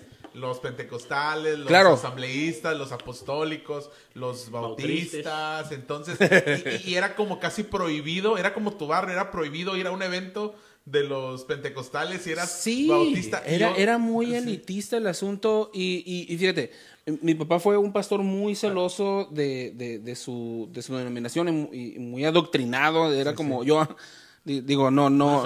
Power. Sí, no. la, la, la doctrina no va por encima de lo que es la Biblia, la palabra de Dios o, o la voluntad de Dios, pero sí era como, esta es la doctrina en la que mejor me he sentido, ¿no? Y, y este, pero recuerdo mucho ah, de, una, de una experiencia que, que ya después me la platicó, porque yo no me acuerdo, de cuando estaba más joven en, en sus primeros pastorados, en donde llegaba este, alguna pareja que andaba buscando una iglesia, eh, mi papá los recibió, los atendió, los, así como que aquí está la iglesia, y ellos decidieron que no les gustaba, y, y el consejo de mi papá no, no era celoso de decir, no, es que tiene que ser una iglesia del Nazareno o algo así, era como, si ustedes sienten más a gusto, a lo mejor una congregación pentecostal o do- donde ustedes sienten que a lo mejor pueden eh, eh, recibir más de Dios o ofrecerle más al, al servicio de Dios, adelante, era como, eh, para, para mi papá la visión era, ganamos almas para Cristo, no para la iglesia del Nazareno. Entonces era, era, era el asunto, ¿no? Las ganamos y que se congreguen donde se tengan que congregar y a lo mejor hasta abren obra en otro lugar en donde no se ha abierto obra, pero el punto era ganar almas para, para Dios. Sí, ahora, a- a- aquí hay. Ah, bueno, la respuesta. Quiero ah, indagar un poquito aquí en ese, en ese tema. No, dale. No, no, dale, no, dale, dale, dale, dale, dale, dale. Fíjate que a mí me tocó, un día me tocó este, bueno, me tocó compartir y agarré uno de los salmos que todo mundo yo creo que se lo sabe de memoria, pero lo dice bien rápido. Salmo 23, cuando dice, Jehová es mi pastor, nada me faltará. Y este, pero nosotros, así lo decimos, ¿no? Oh, sí, sí me lo sé, sí me lo sé. Entonces, Y esperas a que el que lo va a decir contigo diga una y, frase para y- seguir. y- y nomás dices eh, la, la colita al final, ¿no? Como Ciertamente el bien y la misericordia. Así pasa, ¿no? Entonces yo, yo lo que lo que compartía con los, los, los eran los varones ese día, hablamos, vamos a descifrar esta parte. Jehová es mi pastor. ¿Y quién escribió esa parte? David. David, quien fue un pastor de ovejas, ¿no? Y, y este y qué es lo que le tocaba hacer a David, o sea, luchar contra osos, luchar contra leones, proteger a sus ovejas. Este, entonces, para mí el que David escribiera eso tiene más peso que otra persona que a lo mejor nunca fue pastor, porque él sabía lo que implicaba el cuidar ovejas, ¿no? Entonces, este, para mí, y yo a veces digo, ya no hay pastores como antes, ¿no? De que, de que son los que llegan, ay, ya llegó el pastor a las 3 porque quiere comer, pero no, realmente era como que llegaban, iban a las casas, bro, o sea, iban, llegaban y buscaban a esas ovejas, ¿sí me entiendes? Y sí, y como dice hay un pasaje en la Biblia, ¿no? si, si, si una se pierde, deja las 99 y va por esa que se perdió, ¿no? Entonces, o sea, para mí, el, el, el, el, el volviendo a tu pregunta, el pastorado es como para mí súper importantísimo que, que, sienta esa necesidad de cuidar, Sí. de proteger y de guiar. Sí, te pregunto esto, les pregunto esto porque la mayoría de iglesias, los, las macro iglesias, es muy difícil que el 100% de miembros tengan Con- contacto con el pastor. Sí. Entonces, aunado a eso, eh, creo que... Tienen que sacar un numerito para verlo. Sí, ¿no? casi, casi. Y una cita. No, no, poder- aunque lo hagas, aunque lo digamos de broma, es, es como, déjame le digo al secretario para que te haga una cita. Pastor ejecutivo le llamo yo. Sí, sí, sí. Sí, y, y, y, al- y a, lo, y a lo que a lo que iba ahorita es de que am, hace, en, en mi vida he leído nada más un libro y siempre saco frases de ese libro. Entonces, eh, eh, digo, entonces no necesito decir leí un libro, digo, el, el- pero hay el, el- No, pero en, en ese libro menciona de por qué la iglesia, se- la, la iglesia como organización se ha obsesionado por tener iglesias grandes cuando Jesús mostraba Sí, ni, ni les pequeños, explicaba, ¿no? pequeños grupos. Eran grupos pequeños. ¿Por qué la iglesia se ha obsesionado con tener miembros al por mayor cuando el ejemplo bíblico es todo lo contrario? Y que Jesús les hablaba bien gacho a la gente, ¿no? Si ustedes, hasta sus, sus discípulos, ustedes se quieren ir, órale. Van para Juárez también. Ustedes nada más están aquí, de, eh, de Por hecho ahora- comer. Sí, por comer. Ustedes porque yo les satisfago la- la- las necesidades terrenales. Entonces, muchas veces nos obsesionamos como iglesia, como organizaciones, en, en creer que el éxito, el éxito está en el número y no en la calidad de madurez de los miembros. Es que va, va- falta ver cuál es la definición de éxito de cada, Sí, de sí, cada sí. quien. O sea, no. Sí, porque como, como dice Tao, antes los pastores iban a tu casa, te, de un de repente estabas con las del Daddy Yankee, llegaba el pastor, ¿no? y, y la estaban limpiando, y de repente, bájale. y- pero, pero llegaba y te visitaba, estaba contigo ahí, y hoy vemos que es, que, que es, es un modelo que no se está reproduciendo en, en la generación de pastores de hoy. Hoy los pastores tienen un look nuevo, un look eh, actual, y, y muchas de esas responsabilidades como pastores la están dejando de lado. ¿A qué crees que se deba que está habiendo esa, ah, ese cambio en, los, en la dinámica de los pastores de hoy en día comparado con los de antes? Creo que, que, que- creo yo que se debe eso. Ajá. Chin. Digo, porque antes también, a- ayer, ayer tuvimos un programa pregra- pregrabado con, con un, con un este, predicador y platicábamos de que antes los pastores el conocimiento bíblico era nulo casi. O sea, eran pastores que se lanzaban por que no había otro y te, y te predicaban de manera literal la Biblia, pero sentías la presencia de Dios al momento que te lo compartían. Y hoy hay mucho conocimiento, pero falta esa, ese, no sé cómo llamarlo, ese toque del Espíritu Santo muchas veces en todo eso. Y eso, quieras o no, es un modelo que ha ido técnicamente evolucionando, pero en realidad ha ido bajando. Yo creo que también estamos en unos tiempos donde de que también mucha gente se toma como el crecimiento espiritual como que es personal, ¿no? También yo creo que y más se ven en esas iglesias, macro iglesias, ¿no? Pero incluso yo estoy mirando también esas iglesias pequeñas que, que tampoco están haciendo eso, ¿no? Sí, sí. Entonces, eh, es, es parte del enfriamiento que, que, va a haber y, que, de los cuales pues la Biblia nos menciona, ¿no? De que vendrán tiempos difíciles y vendrán cosas que pues así va a pasar, ¿o ¿sí me entiendes? Está escrito y son profecías que se tienen que cumplir. yo creo que aquí la idea, yo creo, es nunca cansarnos de, buscar y hacer el bien para, porque algún día vamos a, a, recoger esas, eso que estamos sembrando, ¿no? Pero este, yo creo que, que parte del cambio ha sido también es toda una generación, bro. Sí. O sea, tú, si tú pones a verte, o sea, y no nomás en la música, ¿no? O sea, todo también se siente como que más plástico, ¿no? Como que más, nomás por encimita, ¿no? si lo vemos en la música, pues, ¿qué, qué, qué vemos? O sea, ya no hay instrumentos casi, ¿no? Muchos pads, puros... Ya se este, salió el worship, ¿no? El sonido worship de Ah, o sea, platillos, otro. de... todo eso. Sí, no, y, y es que es... eh, siento que estamos en una era en la cual eh, se, se venden productos y a veces eh, eh, sentimos que, no sé, si- siento que en muchas de las iglesias hemos, hemos tenido el miedo de perder a, a- a la gente, especialmente a las nuevas generaciones, y terminamos tratando de ofrecerles algo que les sea atractivo para poder retenerlos. Eh, sin embargo, eso puede llegar a abaratar el evangelio, al punto de que, de que con tal de mantenerlos les predicas inclusive suavecito, bonito. Solamente hablamos acerca del amor y la misericordia de Dios, predicamos la prosperidad, cosas que, que nos atraen, que nos endulzan el oído, pero que no nos van a llevar a hacer realmente el cambio que a lo mejor la, gente necesita.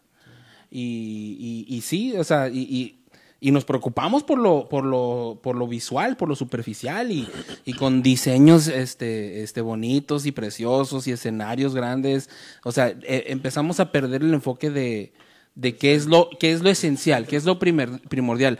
Y otra vez, este, como decía Tavo, no, no estamos peleados con que se vea bien, no estamos peleados con que con que se modernice, A mí me gustan o sea, está suave, Me gustan las luces y los... cuando, cuando ese es tu enfoque principal, ahí es en donde nos perdemos. Dice, dice la palabra de Dios, busca primero el reino de Dios y lo demás va a venir por añadidura. Entonces, es igual cuando hablamos de cómo nos complace hacer este tipo de música.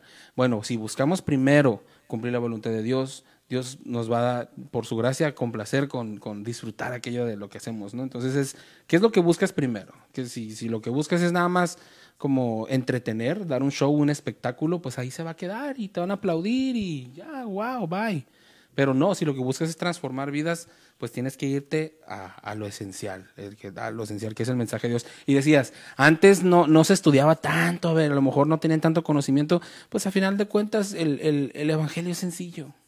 El Evangelio es simple. Cristo murió por nuestros pecados y Él es la opción para poder llegar al Padre, para llegar a la vida eterna. ¿Qué más quieres decir? Sí. ¿Verdad? No, sí, por- porque creo que hoy, hoy, hoy se, han, se han hecho muchas preguntas teológicas. Ayer el, el- el hermano que nos compartía decía que él una vez es- eh, sintió en su corazón que Dios le habló y que le, le dijo, hay preguntas del Evangelio que nunca se debieron de haber hecho. Y que hoy en día son temas de polémica, son temas de, de qué es lo que dice la Biblia y... ¿Y qué es lo que provoca eso? Confunde y divide. No, no era esa la intención. Hay- y hay cosas que no están, que no fueron. Pero es que somos tercos, bro. O sea, los humanos son tercos desde los inicios. O sea, desde Adán y Eva. O sea, no manches, tenían todo para ser feliz. ¿Y qué hicieron? Metieron la pata. O sea, por las mujeres, vato. O sea, Esa relación Es, no manches. esposa-suegra no es la correcta. no, no.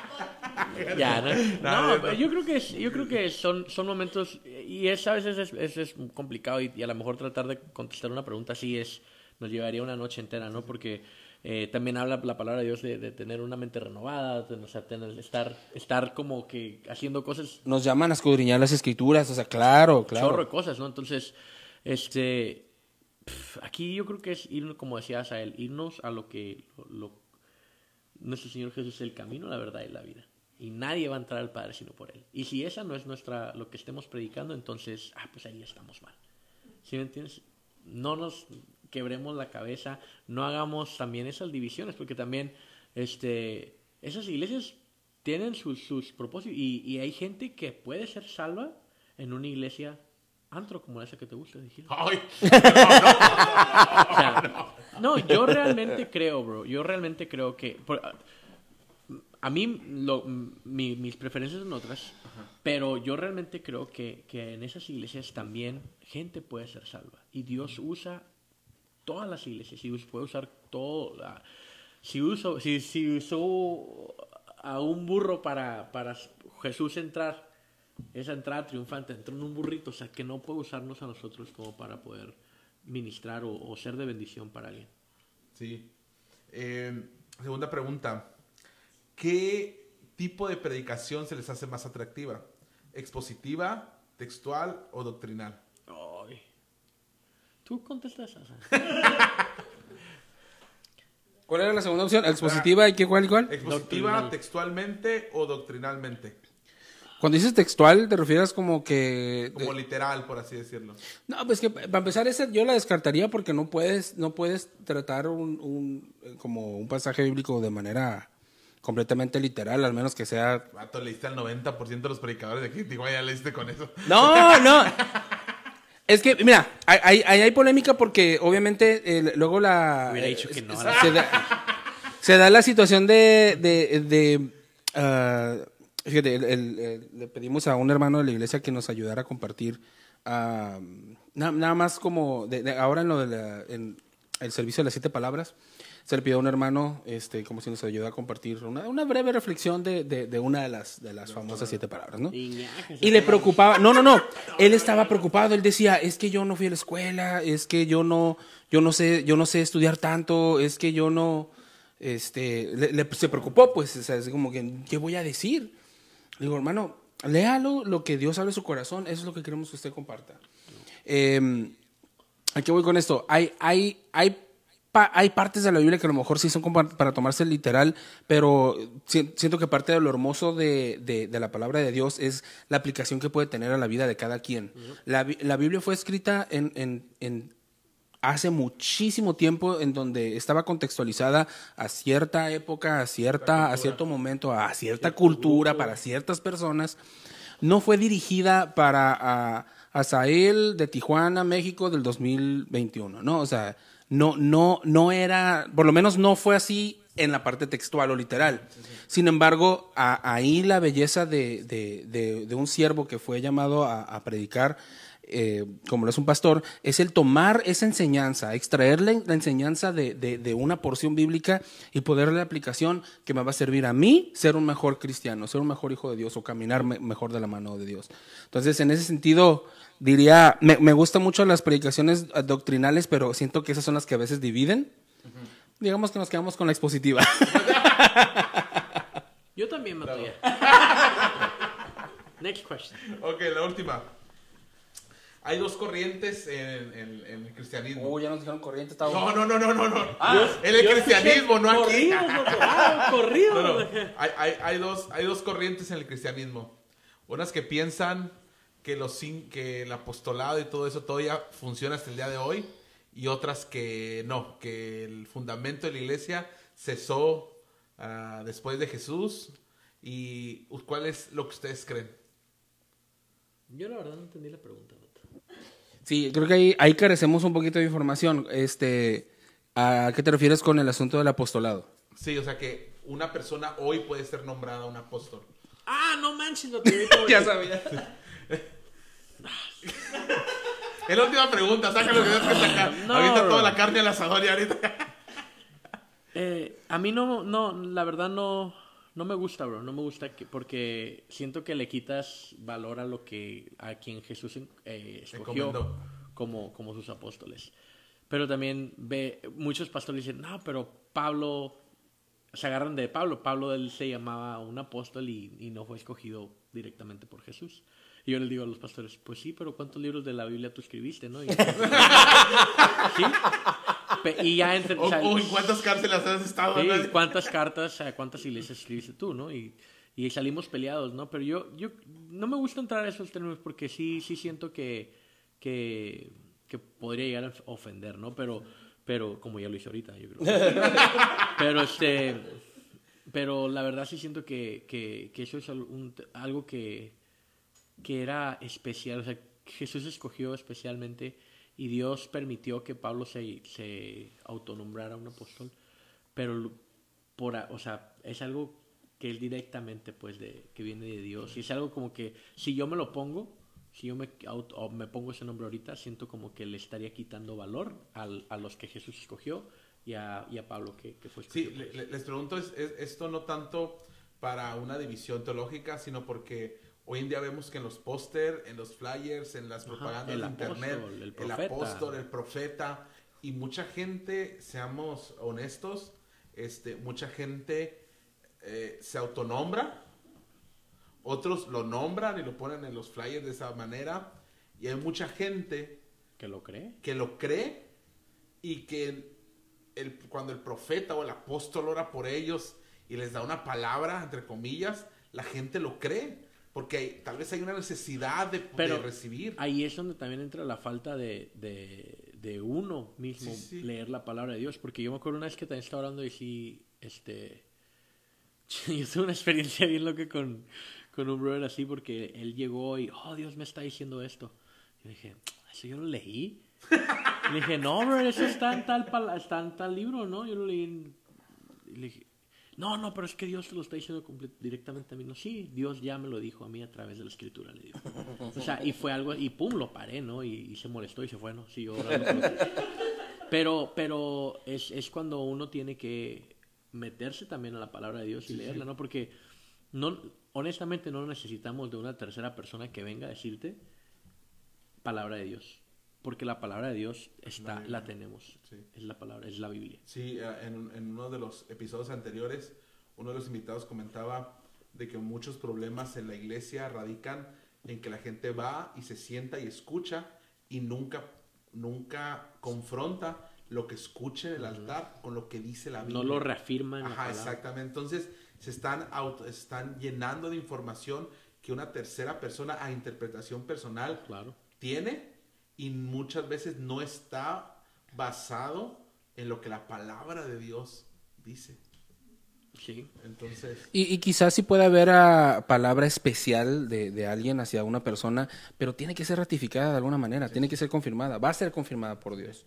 No puede ser nada más, este, eh, porque ahí es donde se cae fácilmente en la a manipulación. eh, puede ser la Sí, gente fácilmente Y está bien manipulada. gacho eso, porque yo me acuerdo una vez que estaba en una iglesia y... Pasaban vendiendo las rosas el, el joven, ¿no? no, no, no, era, era un pastor joven y con el título de, de apóstol y empezó a decir, es que aquí yo sé que hay, hay, una, hay mujeres que, que están solas, así como hablando bien específico, y yo volteé a ver y eran puras señoras que iban con sus hijos solos. Es como que si tú nomás ves, te puedes dar cuenta, ah, yo puedo decir esto y le va a caer a una o- de ellas. o- como cuando están acá el marido, sí, el "Alguien- ma- yo sé que aquí hay alguien que tiene un problema. O sea, todos, tenemos, todos tenemos problemas de diferente índole, ¿no? Sí, que- o sea, y, y, y no digo que y no digo que, que Dios no pueda usar a una persona así. Yo yo creo que, que Dios tiene el poder para usar, como te decía hace rato, si Dios usa un borro para hablar, que nos puede hacer a cualquier persona para, para bendecir.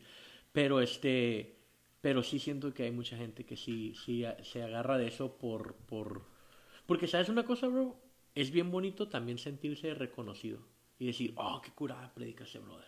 Oh, ese brother ora bien chido o eso. Entonces, eso somos humanos y es Sí, como sí. que, ah, pues, oh, sí, yo lo hago, oh, sí, yo tengo un micrófono bien suave aquí y hago podcast bien curada, ¿no? Es como que te sientes bien, ¿no? ¿Por qué? Porque somos humanos, es, al- es como que esa... Los humanos natural, por naturaleza buscamos esa gratificación. ¿Sí me entiendes? Como que... Entonces, lo gacho está es cuando pues ya usan las cosas de Dios como para manipular a gente y decir ese tipo de cosas, ¿no? Pero, pues, Y ahí yo, ahí yo en, el, tema de las personas que se autodenominan apóstol, lo que, lo que los... Mi pregunta sería, ¿cuál es, cuál es el propósito? O sea, ¿qué es lo que se está buscando, no? Eh, como dice, como es un título, eh, o sea, ¿a quién le interesan los... O, en, ese sentido, ¿quién va a llegar a un puesto más alto en el cielo del que le llamen apóstol? Y es lo que también Jesús le decía a los, a los discípulos, ¿no? Porque los discípulos preguntan, ¿quién va a ser primero, no? Voy a ser yo el primero. Y Jesús dijo, pues, ¿qué importa, no? O sea, no, no, Y no, mamá de Juan, no- mamá. Ándale. Sí, o sea, pero había ese, pero había ese, ese, o sea, es como ese, ese es como un ego, se podría decir, ¿no? Sí, sí. Sentirse Yo creo que va por ahí. ¿no? Como alimentar un ego de una autoridad que, que deseamos tener, pero realmente, pues, no es lo más correcto. Pero sí, muy, muy bien. Pasaron satisfactoriamente la fase de la pregunta. Ah, Quisiera es- que un día pre- que traigas un brother que sea un apóstol a ver qué te dice. O sea, que sea, estaría chido sí, también. sí, sí, sí. Pues, A mí, a mí sí me gustaría escuchar, que ojalá hubiera... ¿Tú eres apóstol? este, pero alguien que Él se... es após- apóstata. ¡Ay, Dios! Este. Esa me dio más calor. vea. Nah, no es cierto. No. Este, no, muchas gracias por, por entrar a esas preguntas. Y pues, aquí hemos terminado este podcast. No, este, estuvo machín. ¿Cuánto duró, bro? eh? Do- dos, Dos horas diez, más dos horas diez. me Más lo de cantando. Este. Oye, sí- antes y sí se quedaron las personas, ¿eh? Sí están ahí. Están, suave. 10, 13, 15. nos pueden ayudar a compartir el video 3, 2, ah, 1. para que les, les aparezca ahí a sus a sus amistades en Facebook para que, como decimos, voluntaria o involuntariamente les aparezca el video ahí en la sección de noticias y puedan escuchar, eh, el- creo que esta plática muy edificadora que hemos tenido el día de hoy. Eh, solamente recordar, el próximo lunes, 8 de la noche, vamos a tener a otro invitado. Eh, estamos teniendo algunas personas que están viniendo de, de fuera de la ciudad, nos están eh, ayudando, así que eh, dedique ese tiempo, nos ponemos en lunes porque es el día que casi no hay cultos en línea. Los días lunes, del martes para adelante, usted eh, se puede re- ver retacado ahí Facebook de cultos, pero el día lunes eh, prepare o, otro día pues, repita el video, reproduzcalo ahí en su casa. Eh, una vez más nos puede encontrar en Facebook, Instagram y Spotify como Iglesia en Casa Tijuana. Ah, estamos muy contentos de poder tener hoy a Tavo Torres y a Sael de, de los Hijos del Santo. Ah, queremos ah, darles muchas gracias por haber este, asistido el día de hoy, por habernos ayudado.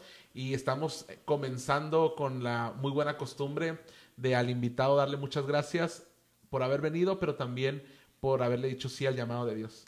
Gracias porque eh, sé que, aunque no lo, no lo dicen mucho, pero sé que han pasado situaciones difíciles, han pasado dolor. yo no, imagino, o por lógica, que ha habido momentos que han querido tirar la toalla de todo esto, pero muchas gracias porque han permanecido, porque han peleado la buena batalla y sabemos que Dios eh, recompensa. Entonces, muchas gracias por decirle sí al llamado de Dios, porque han, han sido de bendición. Así que, Gracias. Muchas gracias. Y el próximo lunes, una vez más, a la dinámica, ya la dijimos. eh, pueden checar ahí en la página de Iglesia en Casa Tijuana la base para el sorteo del libro.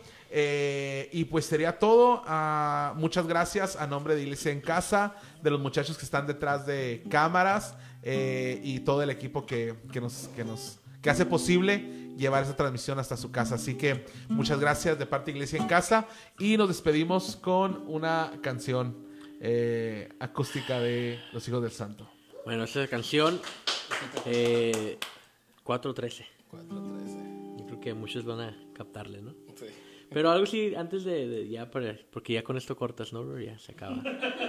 Pero este, si hay alguien ahí que aprovechen esta plataforma y si alguien necesita de simplemente hablar y ser escuchado, creo que este es un, un espacio también para, para eso, ¿no? Y, y pues muchas gracias también a ti por, por pues, abrir la puerta de tus casas y, y aparte pues para ponerte a disposición de la gente que, que está escuchando esto. Sí. Ah. Salgo de mi casa a ganarme el pan del día y miro hacia el cielo y se pinta una sonrisa. Abro mi mirada y mis pies sobre la tierra. Empiezo a caminar, empiezo a caminar. Cada paso me lleva a distintas situaciones. Gente corre y anda con mil penas y ambiciones, muchas ambiciones y positivas. Odio y vanidad, odio, muerte y vanidad. Difícil dar un giro y razón a nuestra gente.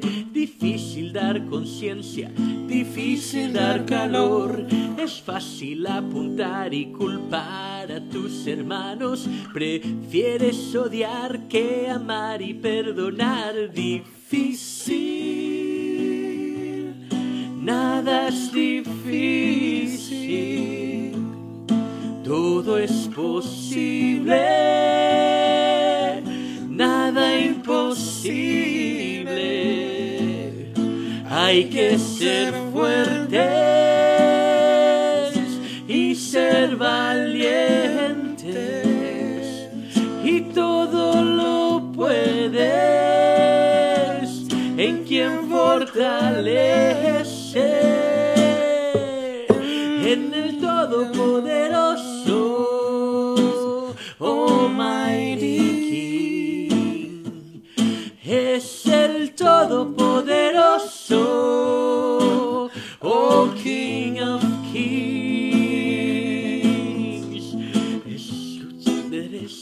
esta gran nación. Es tiempo de guardar las armas, tiempo de bajar las garras, que este mundo está acabando. Amar unos a otros como fuimos ya amados. Escucha Cristo, nuestra oración. Manda lluvia fresca inundando el corazón. Que, que este mundo está acabando.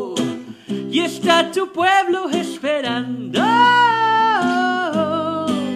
Hoy esperando al King of Kings. A mi todopoderoso. Almighty King. Difícil. Nada es difícil. Todo es posible.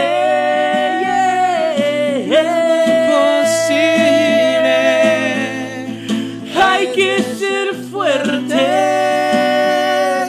y ser valientes.